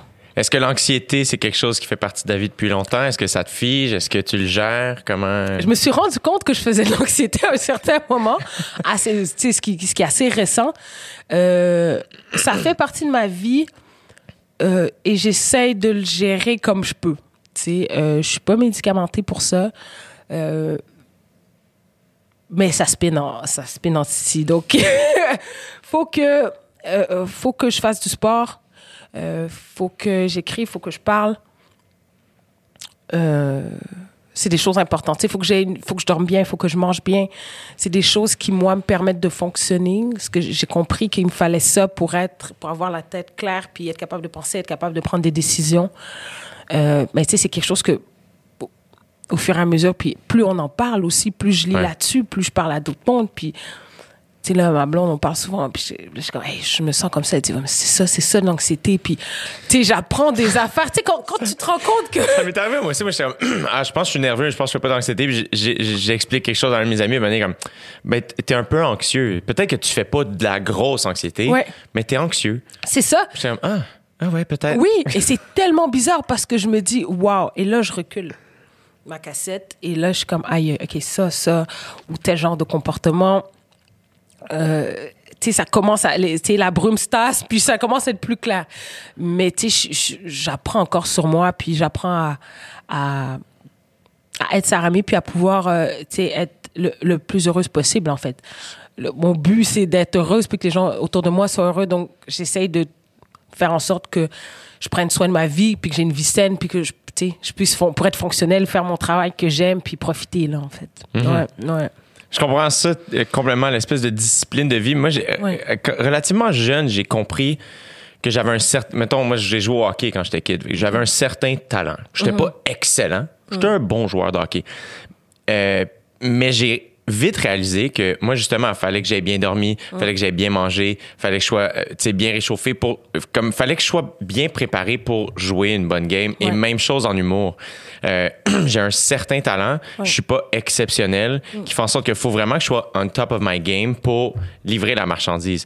Euh, et, euh, et ça, à ben, ça devient une espèce de. C'est comme ma condition, entre guillemets, à Ouais. moi, où c'est comme, OK, ben, moi, je suis le même. Tu sais, Je peux pas, euh, Ouais. je peux pas arriver un peu euh, lendemain de veille à mon show. C'est ça. Exactement. Ça fait partie des. Tu sais, moi, je bois plus là, depuis un an. C'est vrai? Ouais. Ça se passe bien? Oui, bien, oui, je suis contente. euh, Écoute, C'est vrai, euh, tu m'as raconté ça Oui, je- vrai, vrai, on s'en était parlé. Puis, tu sais, ça, ça a vraiment été un changement drastique dans, pas ma performance, mais dans mon efficacité. Sais, parce que tu peux faire des choses un petit peu. euh, Tu sais, tu peux. Mais moi, personnellement, c'est pas quelque chose qui m'a rendu service, puis c'est pas quelque chose qui allait me rendre service à long terme. Euh, même à moyen terme, à très court terme déjà, c'était pas, c'est moins une bonne idée. Euh, donc, donc moi ma discipline c'est ça et c'est ce qui fait que, tu sais, avec ce qui se passe puis la carrière qui va bien, que je touche du bois, mais il faut être là. Tu sais, moi j'ai besoin d'être présente, d'être lucide, d'avoir les idées claires pour pouvoir faire mes tâches, pour pouvoir faire euh, les shows où on m'a booké, pour pouvoir faire les entrevues où on m'a booké et que ça se passe bien et que je sois à la hauteur de ce que ce ce qu'on me présente. Mais c'est un Christy de commitment quand même, tu sais, à, à ton art, puis évidemment à toi aussi, dans le sens c'est un, c'est un choix humain là, pour ta santé tout d'abord, j'imagine, mais Mm-hmm. Ouais. très rapidement aussi pour ton art. D'arrêter de, de- de boire. Ouais. Euh, on, on parle d'un niveau de commitment très élevé. Puis j'ai l'impression, ça fait quelquefois aussi que je pense au podcast, je, je constate ça, que dans les artistes, c'est comme un ou l'autre. Tu sais, t'as Mm-hmm. Ouais. un Kendrick qui est quasiment euh, straight edge. Ouais. Puis après ça, t'as Lil Wayne, genre. Oui. qui et les deux excellent, tu sais, mais on, on dirait que c'est souvent ça, tout un ou tout l'autre, tu sais. Exactement, puis il y en a qui fonctionnent Exact. super bien sur euh, toutes sortes de substances et, et, c'est très bon ce qu'il fait. Puis, tu sais, moi aussi, j'ai fonctionné euh, très bien euh, à un certain niveau. Après, ça peut devenir un problème dans ta vie. Puis là, c'est à toi de, de voir comment, comment tu veux faire ça. Moi, c'est devenu un problème dans ma vie. Donc, et, et, et, et je me suis dit, je veux, j'ai plein de belles choses qui arrivent. Ça me tente pas que ça chie. Yeah. Aussi simple que ça. Fait que ça a été vraiment un choix éclairé, puis euh, un choix important à faire, mais, mais euh, tu sais, j'ai l'impression que en ce moment, tu sais, je suis en train de faire mon, mon troisième album, puis j'ai l'impression que j'ai plus de plaisir dans le sens que j'ai une vision. Tu sais, vu que j'ai les idées claires, j'ai une vision sur l'album, j'ai une vision sur l'image, j'ai une vision sur tout ce que j'avais pas eu sur mes anciens projets. Et là, je sais exactement ce que je veux. Je, je sais exactement ce, euh, à quoi je veux que ça, que ça ressemble. Tu c'est des choses que je redécouvre, tu parce que tu redécouvres des choses parce que tu es tout le temps lucide, Ben oui, finalement. c'est ça. t'es jamais le lendemain de veille, t'es tout le temps là. Fait que c'est- ça, ça m'amène une clarté d'esprit à plusieurs niveaux, même dans mes relations euh, interpersonnelles, forcément, dans mes relations de travail, puis dans ma créativité. Et ça a été quand même, ça a été un, un challenge de me dire qu'il faut que je fasse de la, des, des, des chansons à jeun. Ouais. Mine de rien. Ouais, parce parce qu'il que- y a un certain beat dans le studio. Il y, a- y y un certain. En tout cas, moi, j'avais un certain beat, puis ce que je côtoyais aussi. Donc, c'est de réapprendre à faire de la musique. Et c'est un, un stress que j'ai eu. Je me suis dit, bon, est-ce que je vais pouvoir faire des chansons, tu sais? Est-ce que ça va être aussi bon? Mais c'est vrai parce qu'on on le sait, l'alcool, c'est une espèce de. Tu sais, ça, ça, ça lousse un peu. Ouais, là. Fait que voilà. comme moi, moi, quand j'ai commencé à faire de l'humour dans les bars, à un moment donné, rapidement, je me suis mis personnellement cette règle-là. J'ai fait, j'ouvre ma première bière de la soirée. Mhm. J'animais, moi, les lundis soirs. Fait que je, je- je présentais les humoristes. J'étais, sur Ouais. scène toute la soirée. Puis j'étais comme, j'ouvre ma première bière. Après, je peux l'ouvrir dès que j'ai présenté le dernier humoriste. Ouais. Pas avant. C'est bon. Ouais. j'étais comme, ben, faut que je sois lousse à jeun. Ça Oui, va être ça ma vie. Je, je- fait quoi, il va falloir que je prenne deux bières avant toutes mes shows. Je vais faire des shows tous les soirs, tu me niaises. Ouais, c'est ça. Ça, ça Euh, déborde, là. Ça mais vous autres, vite. justement, je sais que le- le- des fois, justement, vous Ouais. faites des nuits en- complètes en studio. Ouais. Ça party un peu pour que, justement, l'ambiance de la tune, vous l'ayez en vous ça. aussi. Est-ce que tu as réussi à... à- est-ce que tu fais encore des, des- tu sais, du studio jusqu'à 5 h du matin? Non, t'es fou. Moi, à C'est ça? 10 heures, à 10 heures, je m'endors, là. À 10 heures, je dors, là. Moi, je commence, mes yeux piquent, là, puis je suis comme, euh, tranquillement, je vais me coucher. Non, je peux plus. Irréversible, je l'ai fait, euh, ouf. Euh, je l'ai fait en me couchant très tôt le matin. hein. Yeah? Mais non, non, en fait, et pourtant, tu finalement, je suis une fille très matinale, tu sais. Donc, moi, le matin, chez moi, euh, quand je suis chez moi, je me lève, je prends un café, boum, je m'assois à l'ordi, puis c'est là que, que mon esprit est le plus frais, c'est le matin. Ouais. Donc, j'aime beaucoup écrire le matin, j'aime beaucoup enregistrer le matin. Mais là, je sais que tu enregistres beaucoup en improvisation. Est-ce que tu écris aussi? Comment ça fonctionne, ton, ton processus? Là, je suis revenue sur cet album-là que je fais en ce moment, je suis revenue à l'écriture. Donc, euh, et, et je pense que ça, ça a rapport aussi avec l'état dans lequel je suis, puis comment je me sens en ce moment. C'est que je suis, tu sais, je, me suis assagie, en guillemets, je me suis posée, tu sais, à mon... C'est genre le party, à mon étude, j'ai plus 20 ans. non, mais je me, je me suis posée, en fait, dans la dernière année. Et ça se reflète dans le sens où j'ai pris le temps d'écrire des choses parce qu'il y avait des choses qu'il fallait que j'écrive, tu sais. Euh, j'ai l'impression que ce que les gens entendront, vu que je suis, vraiment en train de finaliser l'album, donc puis je t'en parle puis il pas sorti, fait que c'est dur de, de ouais, catcher ouais, ce que je je veux dire. Mais je suis vraiment dans, euh, dans- cet album-là a vraiment été fait euh, consciemment. Et il y a des choses qui avaient besoin d'être écrites sur papier. Tu sais, j'ai ressorti mes calepins. Hey, là, j'ai genre des, des cahiers. J'ai ressorti les cahiers. Ça, où c'est j'ai fait des hein? ratures. Euh, oui, oui, parce que t'as pas, tu sais, le, le téléphone t'efface, puis c'est. Mais tu vois pas ce que tu as écrit avant, tu vois pas ton idée d'avant, tu vois pas euh, l'autre mot que tu avais mis là, que tu as encerclé, ou tu euh, bon, qui là, tu prépares tes rimes, puis là, tu. Tu sais, toute la face, le, le, le, le processus d'écriture, tu le vois pas, tu vois juste comme la finalité. Puis j'étais comme, je veux voir où, qu'est-ce que j'ai écrit. Je veux voir le- ce, qui, ce qui sortira jamais. Je veux voir ce qui, comment ça a commencé, comment ça finit. Tu sais, c'est ça. Des fois, le plus surprenant aussi en retournant dans des vieux cahiers, c'est de tomber sur quelque chose que tu trouves bon, mais que tu avais complètement oublié. Oui. Faire comme, Ouais. quoi? Ça, c'est ça, Ça ramène 2017? Ouais. Really, genre? Mais tu sais, avant de commencer l'album, quand j'ai fait le ménage justement de, de mon disque dur, je suis tombée sur des trucs. J'étais comme, oh! Girl! J'étais comme, ça va, ça allait bien. J'étais comme, oh! Puis tu sais, j'ai- ressorti une chanson pas de 2017 quand même, là, mais de 2018 Quand même. qui va être sur euh, le prochain, tu sais, qui et, et qui est très pertinente, puis qui que j'ai. Ça a été comme un choc de la réécouter, tu sais, parce que je réécoute pas forcément ce que je fais, sauf si ça sort. Euh, je veux pas refouiller dans les trucs, puis ça a été euh, agréablement euh, surprenant, tu sais, cette écoute-là. Ouais. C'est fucking cool. Ouais. Et là, est-ce que tu as des souhaits? Là, évidemment, on, on est en pandémie. Là. Mettons qu'on on enlève la pandémie. là.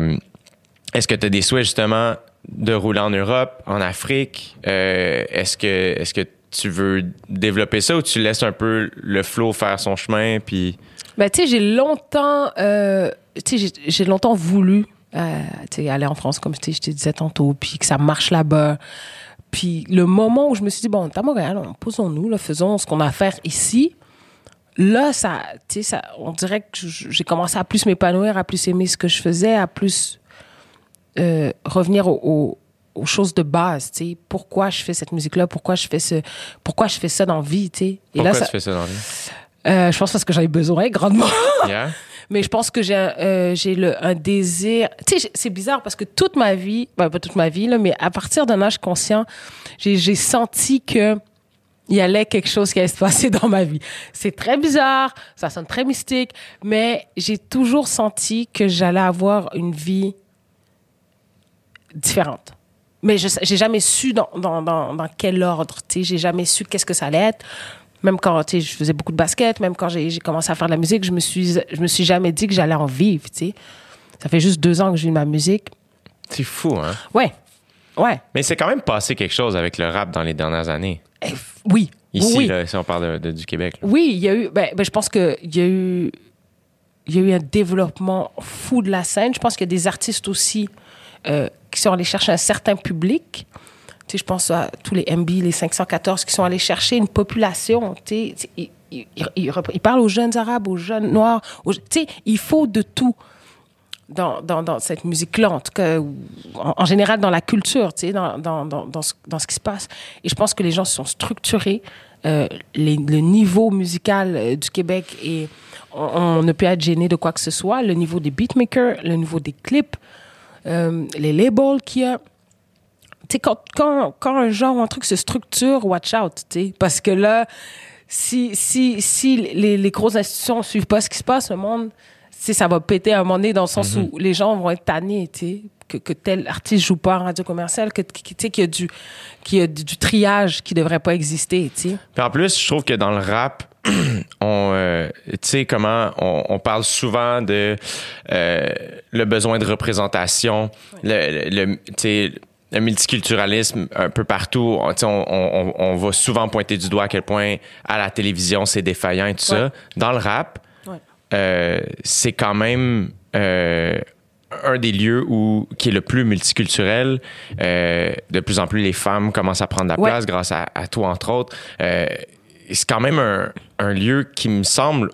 En fait, la crowd parle. Ouais, c'est ça. En fait, c'est le pouvoir au peuple, Yeah. euh, le rap. Et c'est l'essence du rap, tu sais. Puis, il y a des, moi, il y a des, certains publics que je vais pas chercher avec ma musique, que d'autres vont aller chercher. Puis moi, je vais chercher des gens que d'autres vont pas chercher.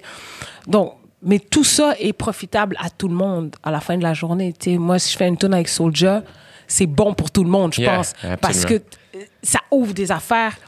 Et, et, et à, à la fin, on se retrouve à faire la disque avec. Tu sais, je veux dire, c'est C'était incroyable, c'était fou. C'était sick. Puis c'était important. Mais je pense que s'il y a des, des, des institutions plus vieillottes qui suivent pas, on s'en fout. Ouais. Tu sais, moi, je joue pas à la radio commerciale. Je joue un Ouais, peu mais- à, à, mettons, à Rouge FM, mais je m'en fous, tu comprends? Parce que, at some point, on, on a fonctionné toute notre vie comme, tu comprends? On a, on a fait ce qu'on avait à faire sans ça. Exact. Donc, je continue mon, mon bout de chemin. Un- mais puis c'est plus mon, mon focus parce que c'est frustrant, mais à un moment donné, je lâche prise, tu sais. Mais le pire, en fait, c'est que je pense que vous avez prouvé à quel point euh, euh, les, ra- les radios se trompent. Ouais, ouais. Euh, pour avoir animé à, à la radio euh, l'été passé, à un moment donné, je, je leur avais dit, j'étais comme vraiment pitbull, comme à tous les jours, comme Ouais. on a besoin. Qui choisit. Puis il est déjà assez joué partout, là. Il est déjà assez joué aux States. Fait, Euh, il- il... fait assez d'argent, là. Euh, Au-delà de Ouais. ça, j'étais comme, ah, mais c'est estival. Yo, qualité motel, c'est Oui. estival. Fuck. Ouais. Saramé, c'est estival. Carré Moellette, Ouais. comme name it, là. On t'en veut des, des artistes estivaux? Ils sont en festival tout l'été partout. dire, ça veut fucking rien dire. ça veut rien dire. Ouais, ouais. Mais après ça, je comprends. Des fois, c'est ça, c'est. Puis mais en même temps, les artistes que. Tu sais, on parlait de Kendrick tantôt. Je pense qu'aux States, ils ont, ils ont des, ils, ont, ils ont des radios et pop ultra euh, puissantes maintenant. C'est tu sais. ça.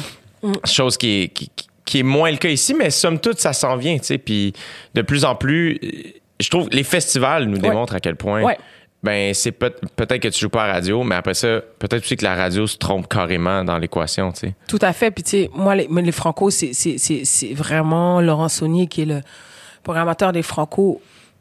Et il a, il a encouragé énormément d'artistes de rap d'ici. Et moi, c'est le premier qui, m'a booké. Puis, j'avais même pas d'album. Il a dit, tu vas faire un show du Nord. Euh, J'ai un EP, deux EP, là, je vais, je vais étirer la sauce. Mais, tu sais, il y a ça qui donne espoir parce que quand tu commences, t'as pas beaucoup de scènes qui s'offrent à toi, puis moi, j'ai fait beaucoup de premières parties. Euh, moi, j'avais des amis, je faisais des collabos. Fait que je faisais, je- à un moment donné, bon, j'arrive sur Show Rhymes, Karim, il m'invite ici, tu vois. Fait que là, avant que ça pète, là, faut que tu, tu produises un petit peu, première partie d'un tel, puis d'un tel, mais à un moment donné, tu veux faire une scène, puis être le seul artiste sur la scène, puis que tu un public qui, qui, qui est pas à débourser 20 dollars pour te voir parce qu'il te connaît pas, il, il déboursera pas 20 dollars. Donc, c'est des festivals comme les Franco euh, qui sont importants, tu sais, pour la culture et pour la relève. Ouais. Parce que euh, il faut que d'autres personnes, d'autres jeunes filles, d'autres jeunes garçons voient que c'est possible. Et c'est ce qui se passe en ce moment et c'est ce qui se passe depuis quelques années. Et j'espère que ça va être exponentiel et encore plus. Tu sais, moi, j'aimerais ça créer des structures, j'aimerais ça créer des trucs, à- peut-être à moyen terme ou à long terme. Parce qu'il faut des structures pour les jeunes qui vont arriver. Tu sais. à quoi faut- tu penses, par exemple? je sais pas, les balls ou, euh, tu sais, je dis ça de même, mais ça me tente pas de faire la paperasse, je suis pas très paperasse, là. je pourrais euh, plus être dans l'artistique, mais tu sais, euh, ouais, que, que, la relève est, des, est voit d'autres artistes qui ont leur structure, qui ont leur truc, puis que ça se développe, puis c'est, Yeah. c'est excuse-moi, un effet pyramidal, tu sais, c'est, Ben oui. c'est, c'est un effet boule de neige. Je pense que c'est comme ça que ça fonctionne. Regarde Jay-Z, ce qu'il a fait, ou euh, Lil Wayne, ce qu'il a fait, Yeah. tu sais, puis là, Drake qui a parti son truc, puis là, tu sais, donc c'est... J'ai de, la, difficulté- j'ai de la difficulté à suivre, moi, ça, comment ça fonctionne. Comme ils partent un label, mais après ça, l'autre a un label dans le label. Ouais, c'est-à-dire que... C'est ça un peu. Mettons, toi, t'as un label, tu Yeah. le signes. Yeah. Moi, je peux signer ma structure, on peut être en licence. Fait que j'arrive avec mon équipe, si tu veux, mais c'est toi qui le qui chapeaute tout ça, mais j'ai ma structure. Donc, j'ai mon équipe qui euh, est sur le terrain, qui fait les trucs, qui fait la paperasse. Donc, C'est vraiment pyramidal, tu sais. Mais, Ouais, mais, un mais- petit peu. mais pas comme les petites madames font, là, puis Non, non, avant pas- pas- Je sais pas quoi. Faites pas ça, faites pas ça. faites pas ça. Toi, c'est qui t'a. euh, justement, tu parles de, de, de la relève. Mm-hmm. Quand toi, tu étais de la relève, euh, est-ce que tu te sentais représenté? Est-ce que tu te voyais? Est-ce que. Est-ce que ça, ça a été quelque chose d'important pour toi qui a fait en sorte comme, oh my god, ben, si cette personne peut faire ça, moi aussi, je peux faire ça? Euh, je me sentais pas représentée dans le sens où je voyais pas C'est ça, ça de doit pas, là. femmes noires qui, qui faisaient ça ou qui, qui marchaient. Je voyais beaucoup d'artistes, gars, masculins, qui, qui faisaient ça. Puis moi, en fait, longtemps, j'ai pas été. Je me suis pas. Longtemps, j'ai pas réalisé que j'étais une femme noire dans le rap.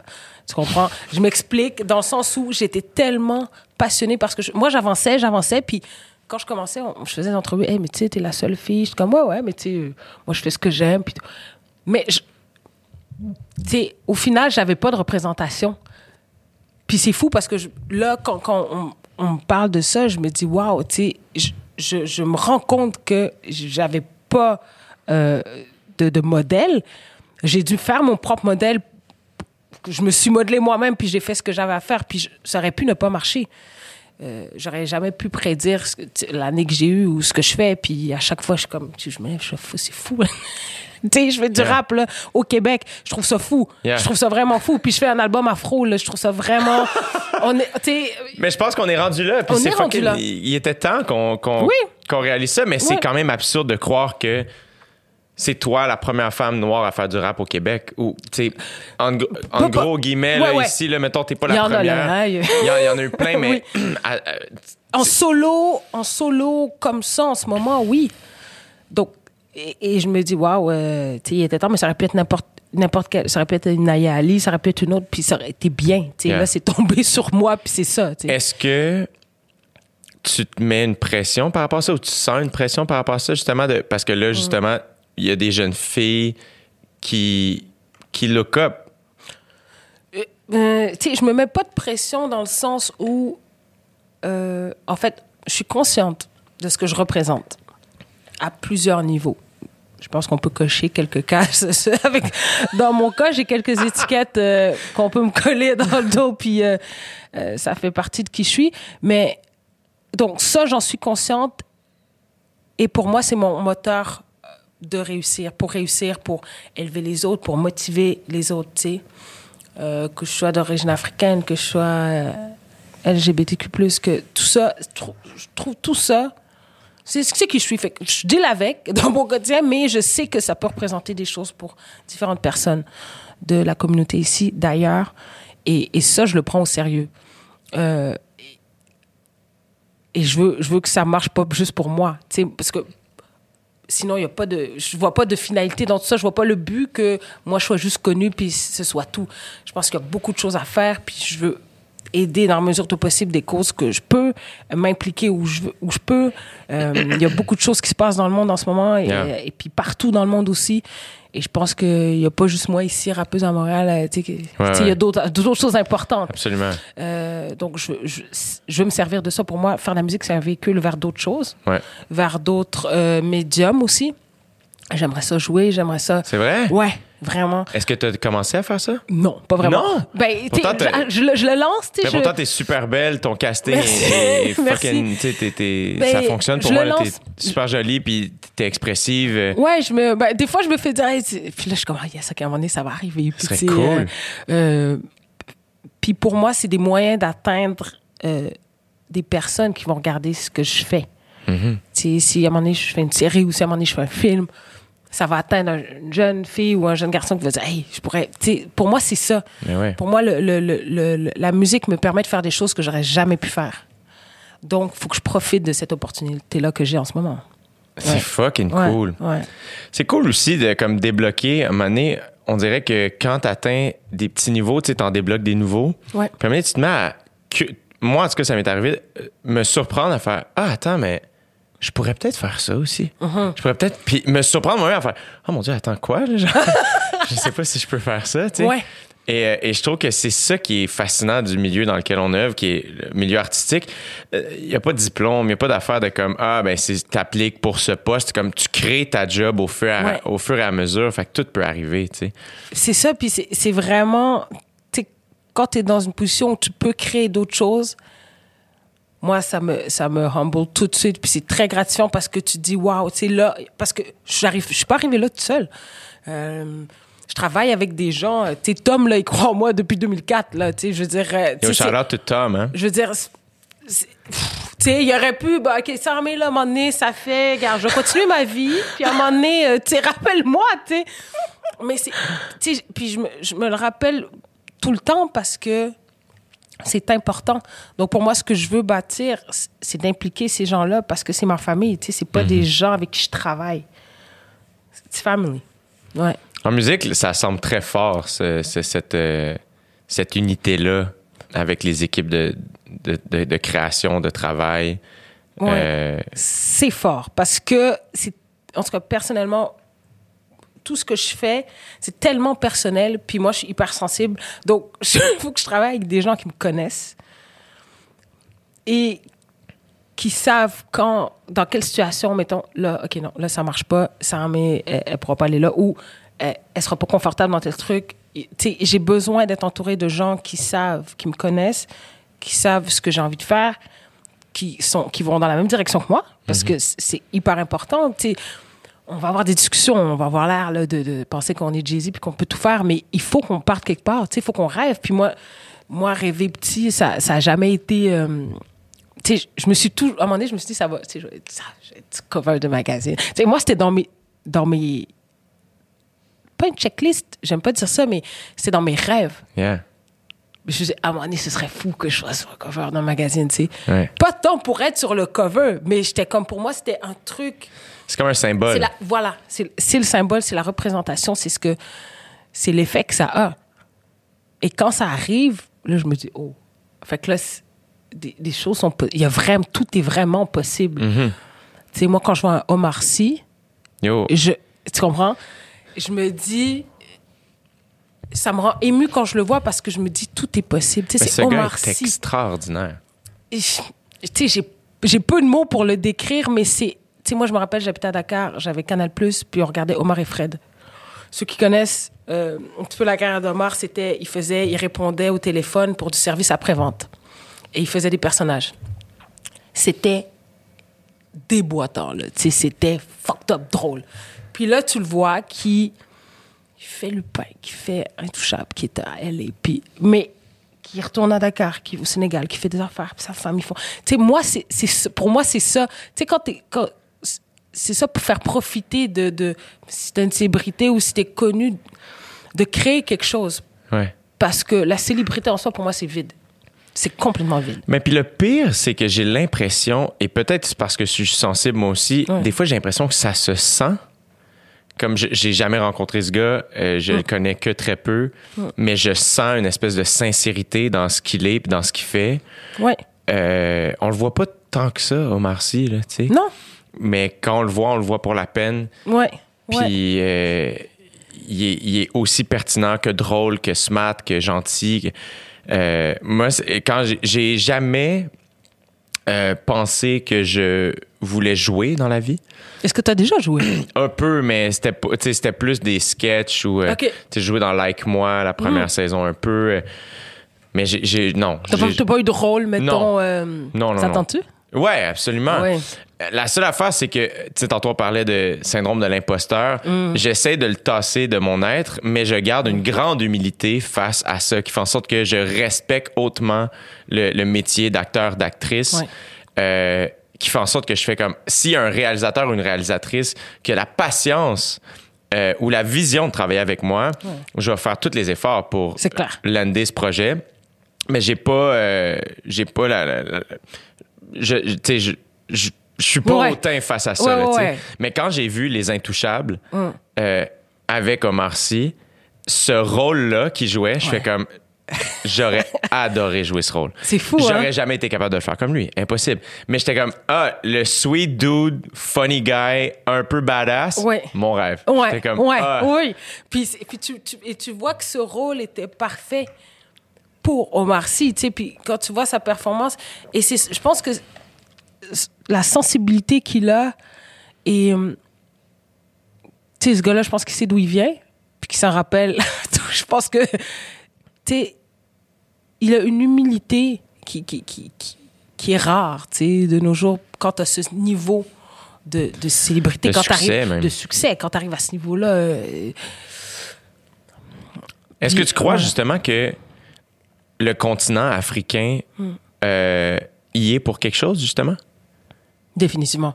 La manière dont. Oui, oui, oui, parce que. euh, tu sais, l'Afrique. Moi, moi, moi, quand j'y étais, j'avais beaucoup de copines, forcément sénégalaises. Donc, j'ai beaucoup baigné dans cette culture-là. J'allais souvent dormir chez mes copines. J'étais dans leur famille. Et. et c'est des gens très fiers, en tout cas, les Sénégalais. Donc, c'est la fierté est importante, l'accueil des gens, l'accueil de l'autre. Si toi, tu y vas demain, puis tu dis, Sarmé, je vais à Dakar, je vais appeler mon pote Bouba. Je dis, Bouba, il y a Jay qui arrive à Dakar. Il va faire comme si il était ton frère ou tu étais son frère, puis tu vas arriver chez lui, il va, tu vas manger à la table avec la famille et il va t'amener où tu veux, puis il va te faire découvrir ce que tu veux. T'as ça et t'as aussi... euh, Ça, c'est très culturel. c'est très culturel. C'est très culturel et c'est propre beaucoup aux Sénégalais. Tu sais, dans cette région de l'Afrique de l'Ouest aussi, mais euh, le Sénégal, c'est le pays de la teranga qu'on appelle. Et c'est ça, la teranga, c'est tu reçois les gens, c'est la bienvenue, tu sais, qui est hyper importante. T'as ça, t'as les valeurs de famille, de, de respect, parce que il y a toujours l'aîné. Tu sais, donc, t'as le, le, le grand frère, la mère de, de- d'une amie ou le père, c'est, c'est comme mon père, c'est tonton, c'est tata, c'est euh, le grand frère. Tu as le respect de l'aîné toujours. Donc, tu, peux pas arriver là, euh, tu comprends? Qui t'as- est, qui, qui est quelque chose qu'on doit vraiment retrouver ici, au Québec. Avec ce qui arrive, on voit à quel point on, on néglige Ouais, j'ai- tel, beaucoup, tellement grandement Ouais, ouais. nos aînés et c'est quelque chose qu'on a à apprendre. Et c'est une richesse. En, en- en Afrique, les, les vieillards, les personnes âgées sont hyper importantes. Et ils vivent dans la maison euh, d'un de leurs enfants et ils, ils font partie de la famille jusqu'à la fin. Et donc, tu as tout, donc, donc, t'as tout ce ce truc de respect et en même temps, euh, on est de la même famille. C'est moi, quand je vais à Dakar, la dernière fois que je suis allée faire mon clip en 2019, euh, j'ai mon ami d'enfance, Radi, et puis je suis allée voir sa mère. Ça fait. Elle, je l'ai connue à 12 ans. J'ai 34 ans. Sa mère, euh, je suis allée voir sa mère, elle dit Ma fille est là, ma fille est là. Tu comprends? Wow! Ouais, c'est fou. Putain, je suis un peu émue, je sais pas pourquoi. Yeah. Mais voilà, elle disait. c'est ouais, émouvant. Ouais, ouais, voilà. C'est Je prendre une gorgée d'eau. Je sais oui, pas of ce course. Ouais. Mais c'est magnifique. Donc, euh, euh, ouais, et c'est ça l'Afrique, quoi. C'est ça. Ouais. C'est une des choses que quand on quand on parle des, des- des- des- de multiculturalisme euh, avec l'année qu'on a vécu le, le Black Lives Matter qui revient name it et tout ça euh, il y, a, y a une partie de moi qui fait trop souvent on oublie de célébrer les bons côtés du multiculturalisme Euh, parce que ça on a à l'apprendre Ouais. de la culture sénégalaise. Ouais. Le- de- de- l'accueil d'aimer les enfants des autres comme ses Mhm. propres enfants, de respecter les aînés comme si c'était tes aînés à toi. Ouais. Euh, c'est quelque chose qu'on a à, à intégrer ici, tu sais. Et on a la chance. Mon meilleur ami est d'origine syrienne, euh, Mm. Wow. mais c'est la même chose. Incroyable culture, la série. Incroyable. C'est- Incroyable. C'est des historiens, des scientifiques, c'est riche, riche, riche. Mais les gens, hein, ils, ils voient les images de la guerre ou ils pensent à, à des choses négatives. Exactement. Et pourtant, c'est probablement dans les êtres humains les plus doux que j'ai rencontrés de ma vie. Ouais. Et sa grand-mère, Mm. c'est- Dieu sur terre. Je veux dire, il en prend soin Ouais. plus que lui-même. Ouais. euh, et c'est super important. Euh, puis je trouve ça magnifique. Puis je, je- je me trouve chanceux d'avoir accès Mm. à ça. Sais, quand ses parents m'ont reçu à souper, d'avoir un souper syrien sur Ah, la table, délicieux c'est la seule fois de ma vie que j'ai dit, Madame, je peux plus manger. Oh, Faut ouais. arrêter. Ouais, mais c'est ça aussi. Là, faut- quand on te met, on pousse les assiettes, faut que tu manges. Mais moi, j'ai un appétit de. euh, C'est dégueulasse Ah ouais. comment je mange. Ah, moi aussi, je mange beaucoup. Mais On là, c'est la seule fois de ma vie que j'ai fait. Là, faut arrêter. Ah ouais. J'ai plus faim. Je suis désolé. C'est Je peux partir plus. avec des plats si vous voulez. Mais il Wow. faut que ça cesse, tu sais. Wow. Puis je trouve que ça, c'est des trucs qu'il faut, euh, qu'il faut entendre parler. Ouais, et, c'est la richesse de ce que, tu ce que expliques. C'est, c'est- c'est- là est la richesse d'être mélangé euh, du métissage. Moi, quand j'allais à l'école euh, à Dakar, j'avais des Indiens, des Chinois, des Libanais, des Français, des Américains, des Québécois, des Tchadiens, des euh, Afrique du Sud, des Africaines. Il y avait de tout. C'était des Juifs, des musulmans, catholiques. Euh, c'est un pays 95% musulman. Mais c'est ça. Tu sais, j'avais ma, ma copine libanaise française euh, musulmane qui sortait avec un juif. Bon, ça passait pas trop, mais Incroyable. Mais tu sais, c'est ça. C'est des. Tu vois là-bas des Libanais qui parlent Wolof, euh, des Français qui sont là de plusieurs générations, ils parlent Wolof. T'es comme, mais c'est ça, tu sais, et c'est une richesse que moi je me suis rendu compte quand je suis revenue ici après mes études, je me- après mon secondaire, je me suis rendu compte que avec, j'ai pas la même vision de beaucoup de choses, tu sais. Euh, et je le comprends parce que moi, j'ai pu baigner dans une certaine culture, j'ai été peut-être plus exposée à certaines choses et plein de choses qui me choquent moins que d'autres.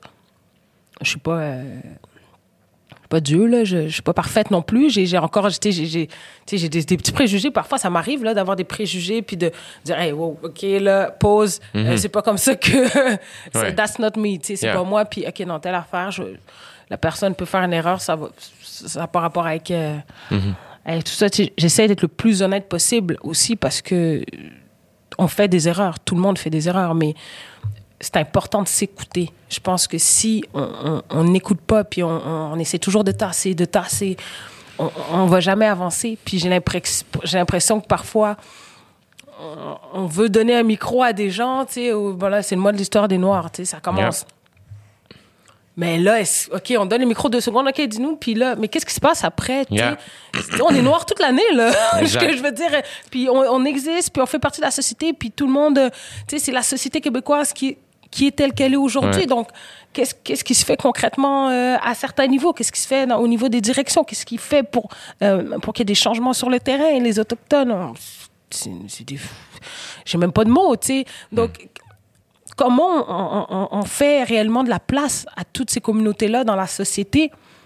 C'est pas pa- et, et je pense pas que l'intégration veut dire le rejet de tout ce que tu es. Je pense pas du tout. Et, et, et je pense pas que, au contraire, après on partira pas des débats de, de hijab ou pas là, mais la richesse, c'est- que toi, tu vas chez ton ami syrien, puis tu arrives chez ses parents, puis il y a la culture sy- syrienne qui, qui t'enveloppe quand tu arrives là, puis Yeah. quand tu es à table, puis c'est ça. Euh, c'est que euh, je, je suis vraiment d'accord avec ce que tu dis par rapport à l'intégration, que Ouais. c'est pas le rejet de, de tout ce qu'on ce qu'on est. Mm. Quand faut se rappeler que un gars comme Adib Al-Khalidé Mm. m'a drastiquement initié à Daniel Bélanger. C'est fou. Je, connaissais Daniel Bélanger, Ouais.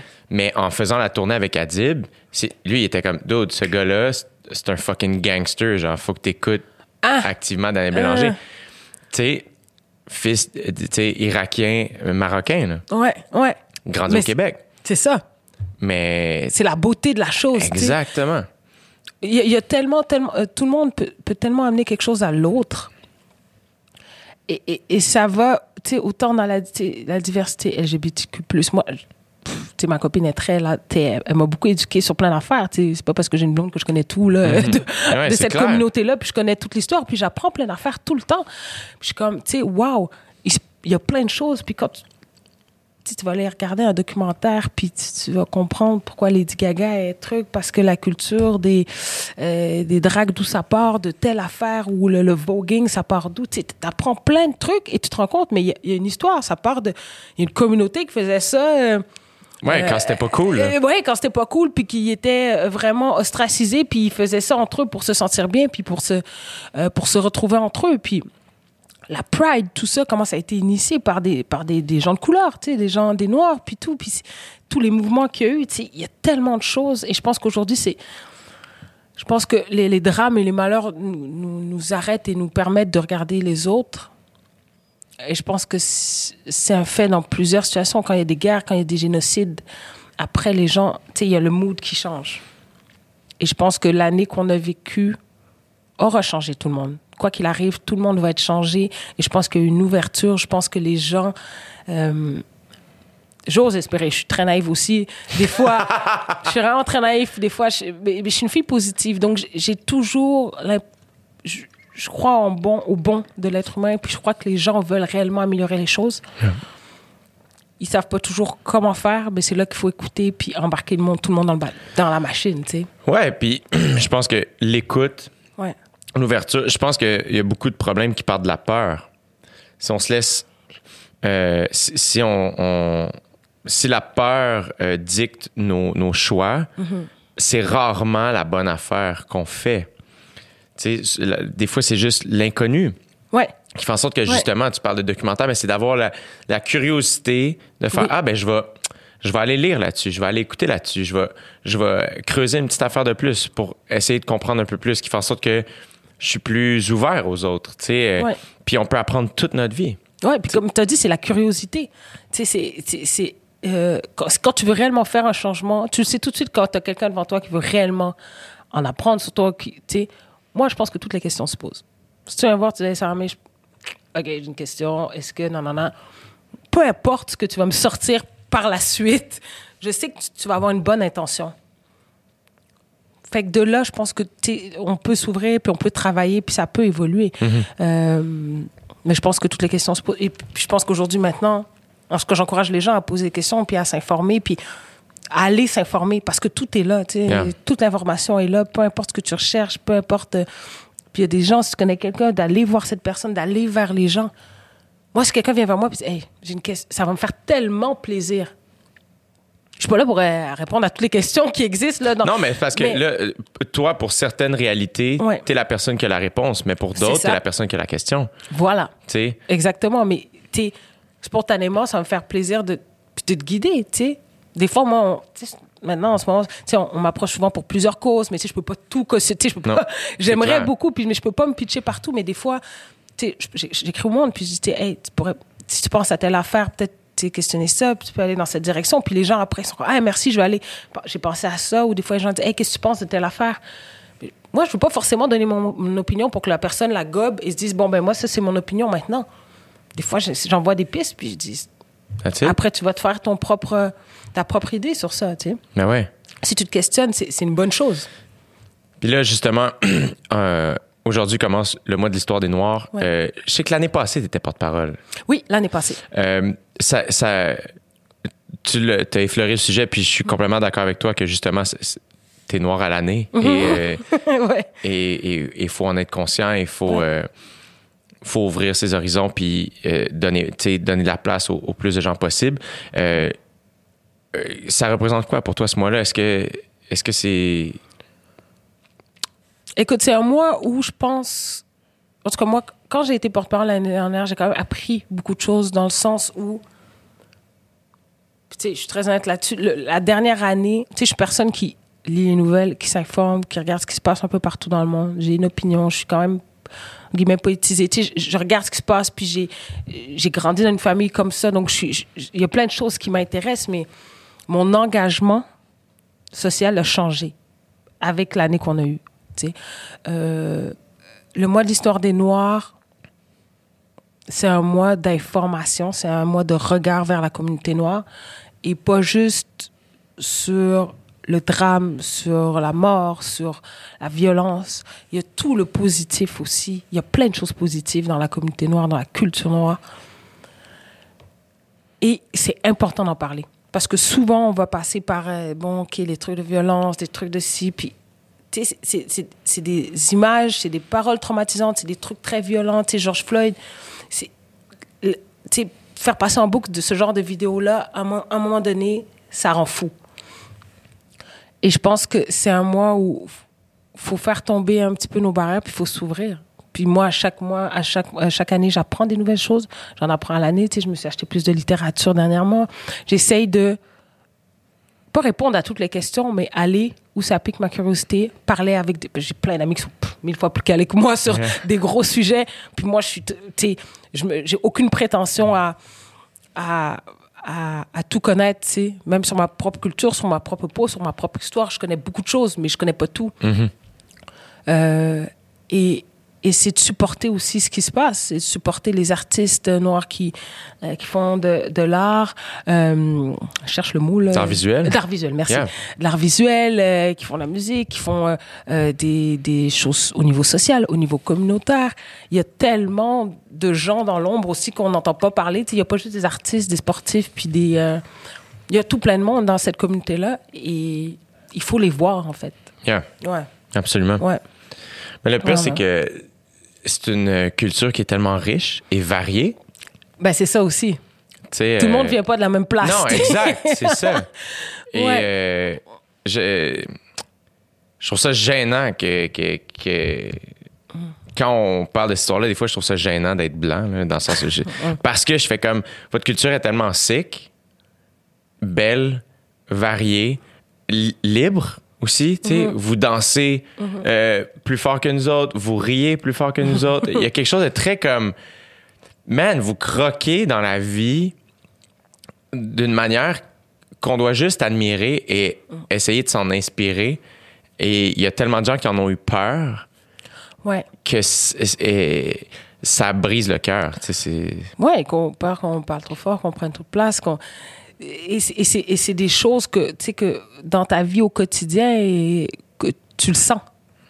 Tu sais, c'est pas tous les jours, pas partout, pas avec tout le monde, mais c'est des choses que tu vois des tu sens quand il y a de l'inconfort, quand l'autre personne a un inconfort ou quand ah, c'est et, et et la beauté de la culture, comme je disais, il y a une plu- pluralité parce que tout le monde vient de différents horizons. Personne n'a la même vie. Tu sais, moi, il y a beaucoup de gens qui savent pas que j'ai grandi en Afrique, donc euh, ils sont un petit peu mêlés quand ils me voient. Ils cachent pas trop qu'est-ce qui se passe avec elle. Mais c'est vrai.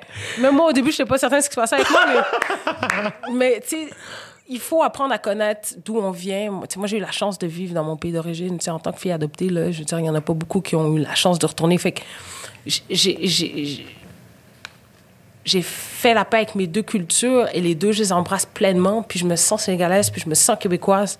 Puis, puis. C'est ce qui Exact. est le plus important.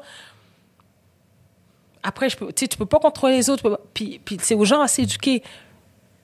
Mais je pense que il faut rendre à César ce qui est à César. Tu sais. Yeah, Ouais, absolument. ouais, ouais, ouais. C'est important. Sarah May, man, t'es fascinante.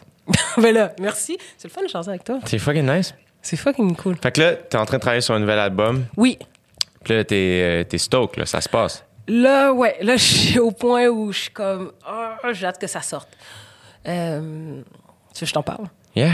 Est-ce que, est-ce que ça va sortir euh, bientôt? Ça sort ce encore? printemps. Ça sort ce printemps. Oui. Fait que ça s'en vient, là. Oui, ça s'en Fait que quand vient. les terrasses vont ouvrir, on va danser sur du saramé, là. Oui, ouais, ouais, ouais, On se croise les doigts pour qu'on puisse euh, danser vraiment. légalement. Oui, voilà. Sans distanciation, s'il vous plaît. yeah. Euh, ouais, c'est un album que, qui, qui, qui va être vraiment important dans le sens où c'est comme un aboutissement d'un certain cheminement, d'une certaine évolution artistique, d'une évolution personnelle. Euh, je pense que ça- c'est l'album où je suis le plus honnête. Dans ce que tu dis, dans Ouais. la manière que tu rappes, dans les, les sons que tu as envie d'envoyer dans l'univers. Ouais, Tout ça. Dans, oui, dans ce que je dis, dans les thèmes que j'aborde, dans, euh, dans ce que j'ai voulu créer comme univers musical. Comme je te dis, ça, sans- ça teinte vraiment qui je suis puis quelle énergie je veux envoyer. Et, et, et- et chaque chanson a son, sa- son vibe. Et, et en ce moment, je l'écoute un peu dans, dans mon auto, puis chaque. Je, change de chanson, puis là, je suis comme. C'est ce feeling-là, c'est cette émotion-là. Et en ce moment, on, on le peaufine, on finalise, on fait des arrangements, mais l'émotion va être importante. Et c'est dans les arrangements, dans un petit changement ici et là, un piano là, un synthé, une percu là, que ça va être la touche finale. tu sais. Mais je suis très contente de, de, de là où je suis allée musicalement. J'ai fait un petit retour vers le rap aussi, un peu plus. Yeah. Euh, je suis très contente. Let's go. des gros beats et euh, tu sais, euh, irré- irré- voyons, hey, je sais plus le nom de mon album, moi, j'arrête pas de dire irrésistible. Irréversible. Irréversible, euh, mon dernier album, je vais dire ça de même, plus simple. Tu l'énergie est beaucoup là tout le temps, tu sais. Et là, je, je trouve que c'est beaucoup plus, en tout cas, il est, il est équilibré. Il y a vraiment des moments d'intimité, puis des, des moments plus honnêtes, directs, crus, et, et des moments très in your face.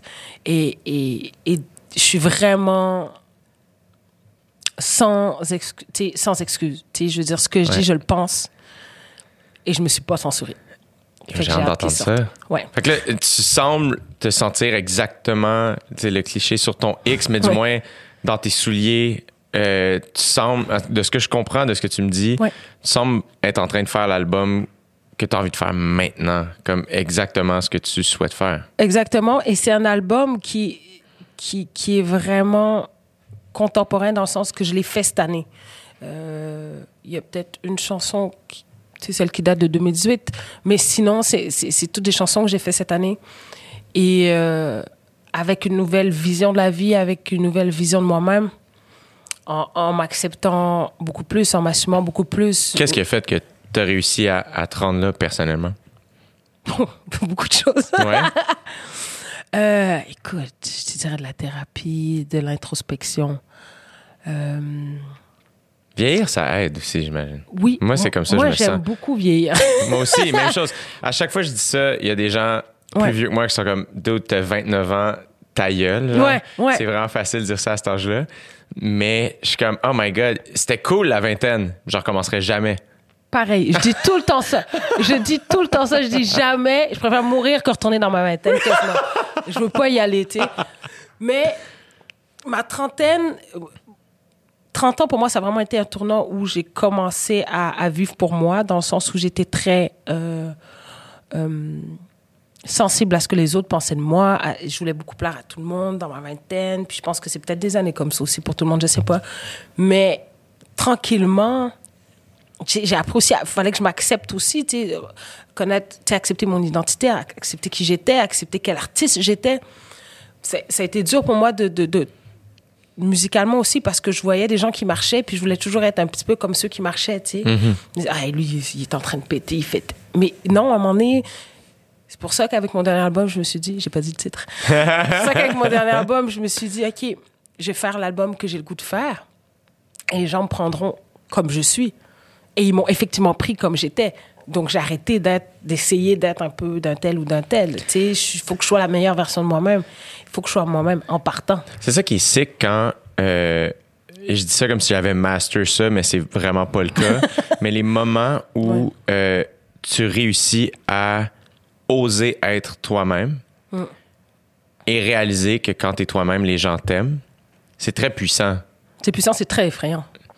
Moi, j'ai trouvé ça très effrayant. De, de, et, et- ouais, j'ai trouvé ça, tu sais, genre, des fois, je faisais des trucs, puis j'étais là.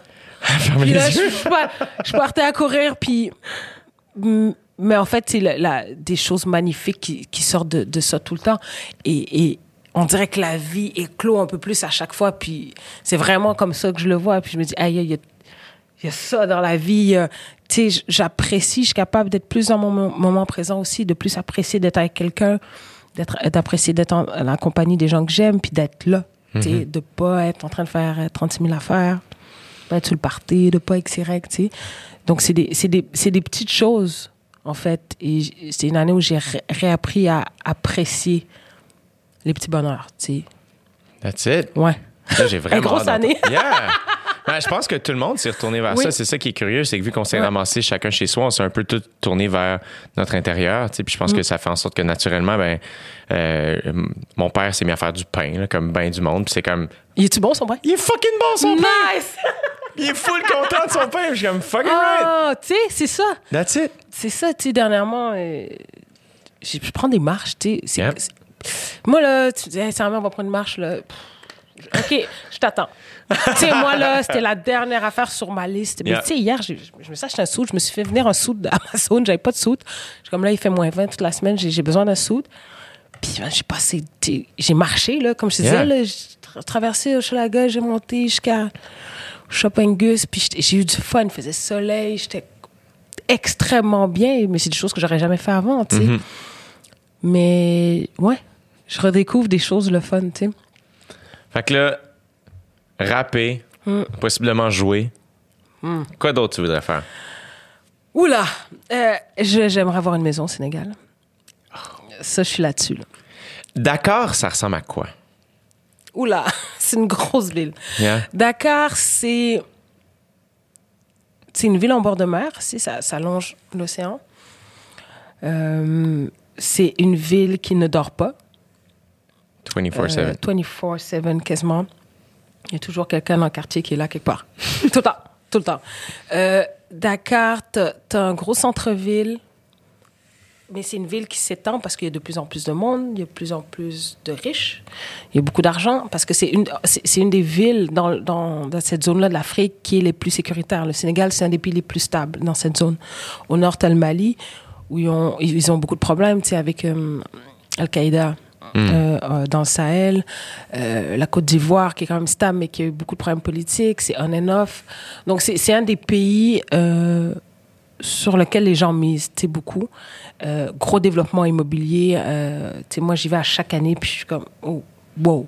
Tu sais, des, des blocs à condos, des villas. Et là, comme je te dis, la ville recule parce qu'il y a de plus en plus de monde. Euh, mais tu sais, c'est- une ville qui gros. Il y a tout le temps. Tu sais, c'est gros centre-ville. Il y a du monde partout. Il y a des scooters, des bicyclettes, des chars, des gens à pied. Une fois de temps en temps, il y a un âne. Pas trop. mais pas trop. Mais tu sais, c'est ça. C'est une ville euh, où tu, ça, tu manges. Tu peux manger à n'importe quel coin de rue. euh, C'est quoi la nourriture sénégalaise? Ouh, c'est tellement bon. Ouais. T'as-tu déjà mangé? Je pense pas. Hey. Je pense Je vais te pas. donner des adresses. Yeah? Il y a des bonnes adresses à Montréal? Oui, Diolo. Diolo Traiteur, D-I-O-L-O. Edmond, le chef, c'est un Sénégalais. Il est à Montréal de- depuis quelques années. Il a son resto euh, sénégalais, c'est un Sénégalais. Il vrai? fait tous les plats C'est où? traditionnels. C'est euh, Jean Talon, Saint-Laurent, Alexandra, dans ce coin-là, juste avant le viaduc. Ouais. C'est direct là. Euh, C'est quoi le nom? euh, Diolo. Diolo, ok, Ouais, c'est le nom, le du resto. Je Ouais, qu'on était rendu sur un deuxième. Euh, Merveilleux, c'est sûr, je vais essayer. Il fait tous les plats traditionnels. Donc, euh, le plat traditionnel, c'est le tchéboudienne, qui est un riz au poisson. Ça veut dire riz au poisson. Et t'as des légumes, euh, c'est bouilli dans une sauce tomate. Le riz est rouge parce qu'il cuit dans la Yeah. c'est- Moi, là, moi, là, je fais des kilomètres pour de Yeah. la bouffe sénégalaise.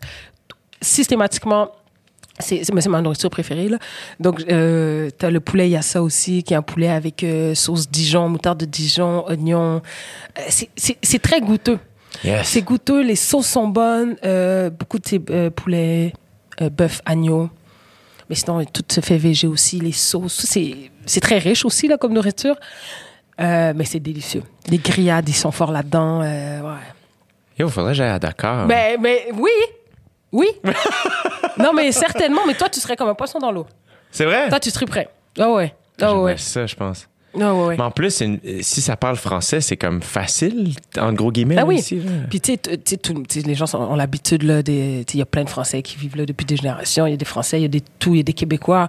Fait que tu arrives là, euh, tu vas pas être, tu vas être dépaysé dans le sens où tu vas avoir un choc culturel parce que tu vas arriver euh, en Afrique noire qui est un autre vibe. Yeah. C'est pas le Maroc là, c'est un autre vibe. Mais euh, c'est ça, il fait chaud à l'année et les gens vivent dehors. Les maisons sont faites de, en sorte qu'il y a toujours un espace à, à l'extérieur. euh, ouais, c'est on vit, est-ce que ce très serait proche. à, à Dakar que tu souhaiterais avoir euh, une maison? Ben, euh, oui, je regarde pour Dakar principalement, mais écoute, je prends mon temps. Yeah. Je veux pas m'exciter, mais je me suis dit, s'il y a encore une pandémie, moi, je m'en vais. Yo! Je m'en vais au Sénégal, tu sais. Euh, Comment ça se passe là-bas en ce moment?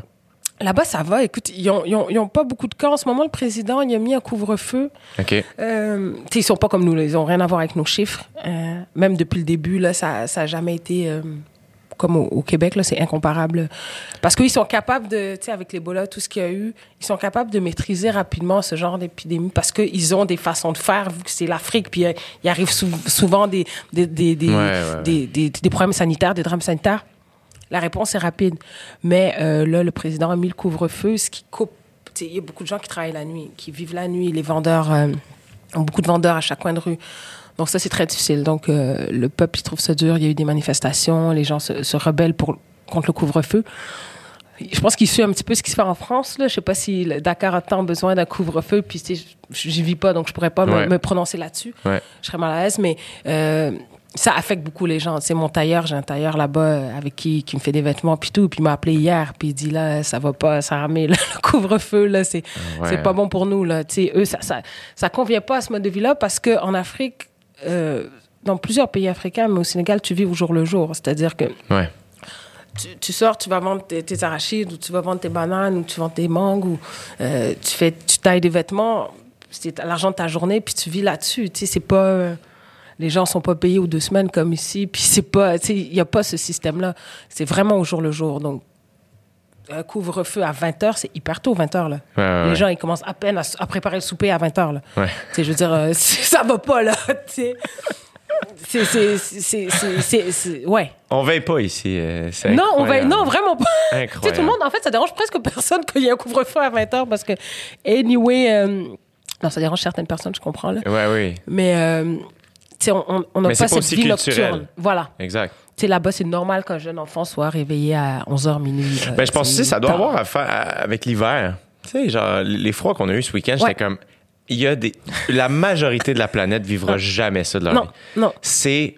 Je peux comprendre quelqu'un qui a jamais vécu l'hiver. Ouais. C'est fucked up de penser. Ouais, on va vivre Regarde. dans la glace. T'sais, Comme, Moins 30. Tu c'est fucked up comme sais, il fait plus t'sais. 30 en ce moment. Mon, mon pote, il me disait, il fait tellement chaud, ça tu comprends pas. J'ai dit, bro, au thermomètre, en ce moment, j'ai moins 20. Et c'est le thermomètre de mon char, là. C'est le, sans, le facteur vent, puis il sait même pas c'est quoi le facteur vent, là. Je, je suis comme, on a 60 degrés de différence, là. Ah, c'est fucked Je up. prends ton plus 30, moi. Wow! Je le prends, là. C'est clair. ah, tu me fais rêver, là, on dirait. Écoute, mais c'est- c'est c'est- c'est vraiment une ville fascinante puis qui, qui est très dynamique. Tu es facilement au centre-ville, rapidement tu es au bord de la mer. Euh, les gens bougent beaucoup, c'est-à-dire que tu sais, il y a des, t'as des îles, tu as l'île de Gorée qui est en face de, de Dakar, qui est une île euh, qui a un patrimoine historique parce qu'il y a eu beaucoup de traites. Et il y a une maison des esclaves là-bas, etc. Donc, tu sais, il y a plein de choses que tu peux, euh, que tu peux faire. Tu peux aller te reposer là-bas, mais tu peux aller visiter. Puis tu as des îles un petit peu partout. tu as la petite côte, euh, euh, qui est un peu les centres de villégiature où tu sors de la ville. Puis les familles, euh, euh, c'est leur sud, euh, c'est notre sud, disons. mais c'est à deux heures de Dakar. Et c'est comme c'était, tu as vraiment la plage, puis des, des hôtels. Et puis, euh, c'est vraiment une autre vie, mais c'est, c'est, c'est, c'est une belle vie. L'Afrique, c'est un continent extraordinaire. incroyable. Puis, tu sais, j'ai pas fait tant de pays que ça en Afrique, mais. euh, Je dis ça, j'en ai fait deux, là, je pense. là. T'es allé où? J'étais allé en Afrique du Sud. Ah oui, Euh, c'est vrai. puis euh, l'île Maurice, est-ce que c'est considéré Oh, à- allée. Afrique? Oui. Yeah, exact. Ah, J'ai trouvé ça t'es extraordinaire. allé à l'île Maurice? J'étais allé à l'île Maurice une semaine seulement. T'es allé où? Euh, hey, c'est une bonne Ça- question. ça fait longtemps ou? Non, c'était le voyage final de OD Afrique du Sud, fait que fin 2019. Ah. Mais ce que j'ai trouvé fascinant là-bas, c'est que le multiculturalisme est C'est incroyable, hein? through the roof C'est fou. et ils ont réussi Ouais, à cohabiter. ça marche. Ça marche. Moi, mais moi, voir des Indiens parler créole, Yeah. et je sais pas si les gens peuvent visualiser, là, un Indien qui parle créole. Moi, j'ai trouvé ça, j'étais sous le... Et les gens sont d'une gentillesse que j'ai rarement vue. là. Incroyable. As-tu fait des shows là-bas? Non, euh, j'étais allée avec euh, Karim parce qu'on avait fait Partir autrement OK. euh, en famille. Wow. Et euh, Karim, c'était lui qui était invité. Et euh, en fait, mon père a un ami, de, ça fait 30 ans que c'est son ami, euh, qui a connu à Dakar à l'époque où il nous avait adoptés, qui est un Mauricien. Et euh, quand mon frère était venu à, choisir une destination, on s'est dit on va aller à l'île Maurice parce que c'est euh, le pays du grand ami euh, de papa.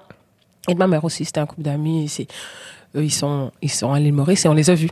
Extraordinaire. On les a vus. Ils la dernière fois qu'ils nous ont vus, on était des bébés. Non! Si, si. Wow! C'est- Peut-être qu'ils nous ont vus euh, à 12 ans, là, comme, mais je pense pas. Ouais. Incroyable. Et, et, euh, ouais, et, et donc, on a fait, euh, on s'est promené un petit peu, là. On a fait deux emplacements, puis on a fait plein d'activités. On était là deux semaines, là. Ouais. Mais euh, ça a été vraiment une découverte pour moi euh, de gens euh, incroyables. Et Ouais. puis, je me suis dit, dès que j'ai les moyens, parce que c'est quand même cher, là, y aller, je pense, Ouais. les billets, puis tout ça, mais euh, je vais absolument retourner là, à l'île Maurice. C'est malade. J'ai adoré ça. J'ai adoré aussi l'histoire. j'ai- fait comme un petit tour de la ville où j'étais euh, en petit Jeep Ouais. pendant une journée. Puis euh, j'étais avec euh, un, un de nos fixeurs là-bas. Puis il m'expliquait des histoires fascinantes où c'est comme, encore une fois, merde, les fucking blancs. La colonisation. la hein. colonisation, on, on- les esclaves, il y avait des Asiatiques, des Indiens, des Noirs. Euh, et, et souvent, ils les mélangeaient pour pas qu'ils puissent communiquer les uns avec les autres. Fou. Et de là est né le créole mauricien, Ouais. qui est un mélange de ces, de ces langues. Puis j'étais comme, asti que c'est badass. T'sais, Comme histoire de faire, Ouais. ah ouais, on est dans marde, on va fucking, ouais. Mm. on va inventer un langage pour. J'ai trouvé ça, là, tellement puissant comme message. J'ai adoré cet endroit. Ouais, moi aussi. Puis euh, ça m'avait. En fait, il y a une. euh, tu ressens l'histoire de l'île quand. tu- peu importe où tu es. Puis tu sais, autant tu vas voir un- des temps pleins doux. Puis là, tu, tu, tu vas aller. Nous, on avait monté une montagne, là. On était à. Je sais plus dans quelle ville, là. J'ai un blanc sur les, les villes, mais une montagne, là. Genre, moi, j'ai jamais fait de hiking de ma vie, là. Et là, ils ont dit, on va monter ça. J'étais comme, pardon? non. Mais finalement, tu sais, comme. Tu sais, c'est- limite escalade, là. mais Ouais, ouais. bon, il y avait des familles, il y avait des enfants. J'ai dit, je vais pas me taper la honte, je vais le faire, là. Je vais le faire comme tout le monde. Puis on s'est rendu au top, puis on nous expliquait que quand les colons arrivaient, quand ils sentaient que les taux se refermaient, les esclaves montaient, puis il y en a qui se lançaient en bas. Yo, j'ai été là aussi. Ben, c'est ça. C'est l'histoire. Voilà. L'histoire a dit, j'ai oublié le, le nom, mais je pense que c'est le Bic, ça se peut-tu? Qui l'appelait comme ça. Anyway, c'est le rocher. j'ai- Oui. J'étais là, oui, Ben, c'est absolument. ça. Et Il y a la plage pas loin, puis là, tu... ouais. l'histoire veut, ce qu'ils m'ont raconté, Oui. c'est que euh, il y a des esclaves qui sont enfuis et qui ont été se cacher au haut du rocher. Ouais, ouais. Et entre-temps, Mm. l'esclavagisme a été aboli. Et donc, quand les gens sont arrivés pour monter, pour aller leur annoncer la nouvelle, les, les, les, les gens qui se cachaient au haut du rocher Oui. se seraient lancés dans la mer. Puis ils pensaient que c'était pour venir les capturer. Exactement. Très juste. Mais ils savent pas si c'est vrai C'est ça, parce qu'il n'y a c'est- aucun ossement humain qui a été Ouais. trouvé. C'est Ouais. ce qu'ils m'ont raconté. Ouais. c'était comme, c'est une légende, c'est vrai, on sait pas, mais c'est, ça, ça reste un lieu Mystérieux. historique, mystérieux et légendaire. Ouais, ouais, ouais. Puis c'est, euh, c'est ça, le mélange des cultures, euh, des religions, euh, ouais. C'est assez une île assez fascinante. Mais c'est ça, en gros, j'aimerais ça aller dans. dans tu sais, j'ai beaucoup d'amis à Abidjan, en Côte d'Ivoire. Ça, c'est dans mon. Si je vais à Dakar, je n'ai pas le choix de faire un crochet à Abidjan. Yo, t'es plugué partout, là. I'm the plug. Let's go. Je suis la plug. Euh, oui, ça, j'en ai. Ça, ce qui est le fun, c'est que quand tu, tu- tu grandis avec euh, du monde de partout, tu te retrouves à avoir des amis un peu partout, tu sais. Ouais. C'est- ça qui se passe, en fait. J'ai des amis en Malaisie, j'en ai, tu sais, dans des coins pas rapport, tu sais. À un moment donné, je fais, hey, je voudrais aller en Asie, ben, je pourrais me, me démerder puis trouver quelqu'un, tu sais. Mais ce qui est malade en plus, c'est qu'avec l'art que tu pratiques, Mhm. tu pourrais euh, l'exporter partout, tu sais. Oui, puis le but, tu sais, comme, je- comme je disais tantôt, la musique pour moi, c'est vraiment un véhicule. Fait que je me dis, si je me mets en tête que je m'en vais faire, euh, je sais pas, j'essaye de faire des dates en Corée du Sud, ben, je vais y aller parce que la musique peut m'aider à me rendre là, puis à aller visiter cette autre culture, puis à aller connaître un autre pays, puis. euh, c'est ça, d'autres mœurs. Donc, euh, oui, c'est, c'est, c'est- la musique, pour moi, c'est vraiment une bénédiction de pouvoir faire ça parce que parce que je sais que c'est des expériences que j'aurais pas vécues si j'avais fait un autre travail, tu sais. Mhm. Ouais. Ouais. Yo, maison. Sénégal. Ça, c'est dans les plans. Ouais. C'est- Mais Oui, oui, oui. Mais, tu sais, je sais quand je m'achète ça un condo ici ou une maison là-bas. Ah! Et- Je sais pas, tu m'as parlé de C'est- 30 degrés, on dirait Ouais, que. ouais. À l'année, tu sais, genre, tu sais, à Noël, il fait 25, 26, c'est pas humide. L'été, c'est très chaud Mhm. parce que c'est euh, la saison des pluies. Hmm. Tu sais, quand ça tombe, ça tombe d'un coup, puis, euh, tu sais, il y a genre des inondations semi, là, mais Ouais, ouais. Euh, c'est très humide. C'est une ville très humide, un pays très humide. Donc, tu sais, quand il fait 30 degrés, euh, l'humidité, là, tu, tu sors de la douche, tu sues, mettons. Yeah, yeah, yeah. Mais c'est le fun. Ça, oui, c'est ça. ça, ça T'aimerais ça, en tout cas. C'est sûr que oui. Tu peux que je, je te connais un peu, là, puis je pense que tu, tu triperais, puis tu aurais beaucoup de fun. C'est quoi les gros festivals à Dakar? Ah, je pourrais pas te les nommer parce Non. que, tu sais, mettons le Festa de H que, que je te nommais tantôt qui était énorme, mais tu sais, à chaque année, en, en- vers Noël, entre Noël puis jour de l'an, il y a toujours des gros shows genre dans le- au stade. Maintenant, il y a deux stades, un stade de foot, Yeah. et ils font venir des artistes. euh, Foot, soccer, tu veux dire? Oui, oui, Yeah, excuse. yeah. Ouais, Non, mais c'est parfait, Oui, c'est bonne, bonne comme ça, me rectification. surprendrait. que- Ils jouent pas au football américain. nope. Et euh, en fait, puis ils sont beaucoup. En fait, ils font plus de shows. C'est plus des, des concerts, événements. Yeah. Euh, donc souvent c'est dans des gros stades. Et là, il y a plusieurs artistes sur le line-up. Beaucoup de shows de fin d'année. La fin de l'année, c'est la plus grosse période.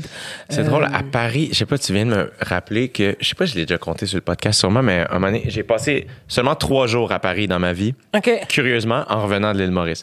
Et euh, j'ai des amis français euh, humoristes euh, là-bas, donc euh, j'ai rejoint des amis, tout ça, et finalement, il y a une amie qui me texte, une amie québécoise qui m'écrit comme, hey, ma copine, son chum est rapper, il est en show ce soir, je sais que t'aimes le rap. Euh, si ça te tente, je te hook up des billets. Je fais parfait. euh, c'est qui puis il est en show où? Ouais. Et comme il est en show à Bercy. Tabarouette. Là, moi, j'étais comme, tu savais pas? je savais pas c'était quoi. Fait que là, j'arrive au Comedy Club de mon ami Farid, qui est un gros Ah, ben humoriste oui. français. Ah ouais, j'adore. C'est un de mes bons Ah, amis. Yeah. Nice. nice. Fait que je le rejoins euh, au Madame Sarfati. Puis Mm. là, euh, je suis comme, yo, je suis invité euh, à aller voir un show de rap ce soir. Il est comme, ah ouais, c'est quoi? Je suis comme, euh, je sais pas trop c'est quoi, mais c'est à Bercy. Il est comme, tu me niaises, tu vas voir. Puis là, il me nomme l'artiste que j'oublie en ce moment, mais Mm. euh, je pourrais le retrouver. Il y avait Lorenzo qui était sur le line-up, je me souviens, parce que lui, c'est le copain de la fille. L'homme pâle, tout ça, c'est Euh, Lorenzo. Ouais, je vois c'est qui Lorenzo? Ah. Lorenzo, c'était le copain de la fille? Ouais. Et j'oublie, mais le headline, le, le gros nom, dans le fond, C'était c'était. pas Necfeu? Non. Non? C'était. Ah, j'oublie. boy. je suis à chier. Je pense même que je vais chercher. Ah oui. Anyway. Attends. Est-ce que tu- Attends, c'est ça, je vais trouver. Euh... Bercy, Lorenzo. euh, Yeah, attends. Oh mon dieu, c'est gênant que genre, j'ai oublié. Voilà, c'est comme faut qu'on le trouve, ouais, là. ouais, attends, je vais trouver, je vais trouver. Euh... C'est sûr, je vais trouver. Mais finalement. Ok, hey, là, ça, ça- Attends, je vais trouver. Ça Gabin. dégénère, guys. C'est pas grave, on n'est pas pressé. On est, on est sur YouTube, On a hein, le tout le monde. Et- Ah, ok, attends, ouais, c'est ça. Je vais chercher Lorenzo puis je vais l'avoir, Gabin. Mais là, finalement, ouais, c'est ça. T'es-tu allé? Lui- Yo, je suis allé. Oh. Je suis complètement allé. Moi, je serais allée. This is Lorenzo. En show avec Aurel San était là. Vald! Ah. C'était Vald. Ouh. OK. Yeah. Fait que là, mais il y avait Lorenzo, Vald, euh, Aurel San. Aurel Nice. San. Ouais, ouais, ça brassait, là. Mais là, moi, j'ai aucune idée où je m'en vais. OK. Et là, je, je dis à Farid, je suis comme, viens avec moi. Je dis, je, je connais pas la personne que je m'en vais rejoindre. Je sais pas qui je m'en vais voir. Viens. Puis lui est comme, euh, puis je- il, a jou- il avait joué à Bercy deux mois avant. Il avait fait Bercy. euh, Bercy qui est finalement l'équivalent Le du. Centre Bell. C'est ça. Ouais. Moi, j'avais aucune idée, là. Fait que là, finalement, euh, euh, il fait Farid, ouais, parfait. Farid, mais Farid est relax. Oui, OK. Fait qu'il est juste comme. C'est le genre de gars, en tout cas. Il est quand même très, très connu. Il est, ouais, ouais, exact. Il est huge, là. Ouais. Et euh, ça me faisait rire parce qu'il se promenait en trottinette à Paris. Les Parisiens sont fous. Puis il se faisait reconnaître. Yo, Farid! Lui, juste en trottinette.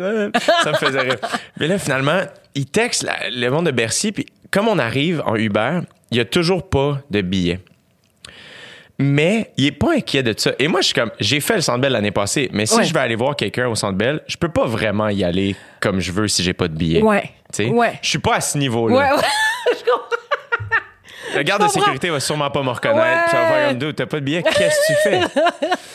Farid arrive, les gardes de sécurité. Oh putain, Farid, t'es revenu à la maison, mec. Non, non, non. Passe la sécurité, on arrive à l'entrée. La fille qui a les billets pour moi est pas capable de se rendre à notre porte. Mais les gens, on, on Oui. est comme à l'entrée, VIP ou je sais pas quoi. Les gens font comme Ah, Farid, ouais, euh, les billets, non, non, non. Puis comme, non, Farid, pas inquiet du tout. Il s'excuse pas d'exister. Il est à côté. Non, c'est ça, on n'a pas de billets. Lui, il y en a un, mais pas moi. Là, ils font Ah, attendez un instant, on va vérifier. Finalement, le patron de Bercy arrive comme Ah, salut les gars, ouais, venez-vous-en. Et on se ramasse dans la loge du boss de Bercy d'un show d'un gars que je connaissais pas, d'un stade rempli à craquer. C'était la fiesta. Le show fini. Farid me regarde comme Veux-tu qu'on aille voir Vald? Je suis comme De quoi tu parles? Ouais. On se ramasse dans la loge Ouais. du gars dont c'est le show. Je connaissais pas l'identité. J'ai oublié son nom comme un gros pla- Val qui est comme Hey, merci vraiment d'avoir été là, les gars, c'est vraiment cool. Puis je suis comme Tu nous vous vois, mais tu parles à Farid en ce moment. Ouais, là. ouais, ça te fait rien que je sois là, t'as aucune idée, je suis qui. Mais. Mais c'est c'est Paris, c'est ça. Yeah. Mais l'Afrique, c'est pareil. Mais ce genre d'ambiance-là, Ouais. j'étais comme, ça prenait Farid Oui. pour avoir cette espèce de Ah ouais. désinvolture-là qui fait qu'on se ramasse dans la loge du Ouais. dude. C'est Farid. Il fait que, oui, il n'y avait pas de stress en partant. Toi, tu savais pas, mais lui, il savait très bien où il allait. c'est fou, hein? C'est incroyable. Yeah. Ouais. Mais le rap, c'est rendu huge, c'est huge. C'est- tu- tu- cool. Tu regardes les, tu les games, puis tout, puis même... euh, Ouais, en France, en France, ils ont le monopole. En ce moment, tu t'as Games, t'as Ayana Kamura, t'as comme... C'est c'est le fun à voir. C'est le fun à voir. euh, Je nomme Aya parce que c'est une femme black, puis c'est Elle ça est fait- extraordinaire. là. tu sais, on peut critiquer. Moi, je suis pas fan de toutes, là. Puis les paroles, des fois, je suis comme, ouf, tu c'est. Mais, c'est un, un symbole important. Parce que moi, j'essaie de reculer, là, quand j'ai vu une femme d'origine africaine être aussi big en France, en Europe. Je cherche.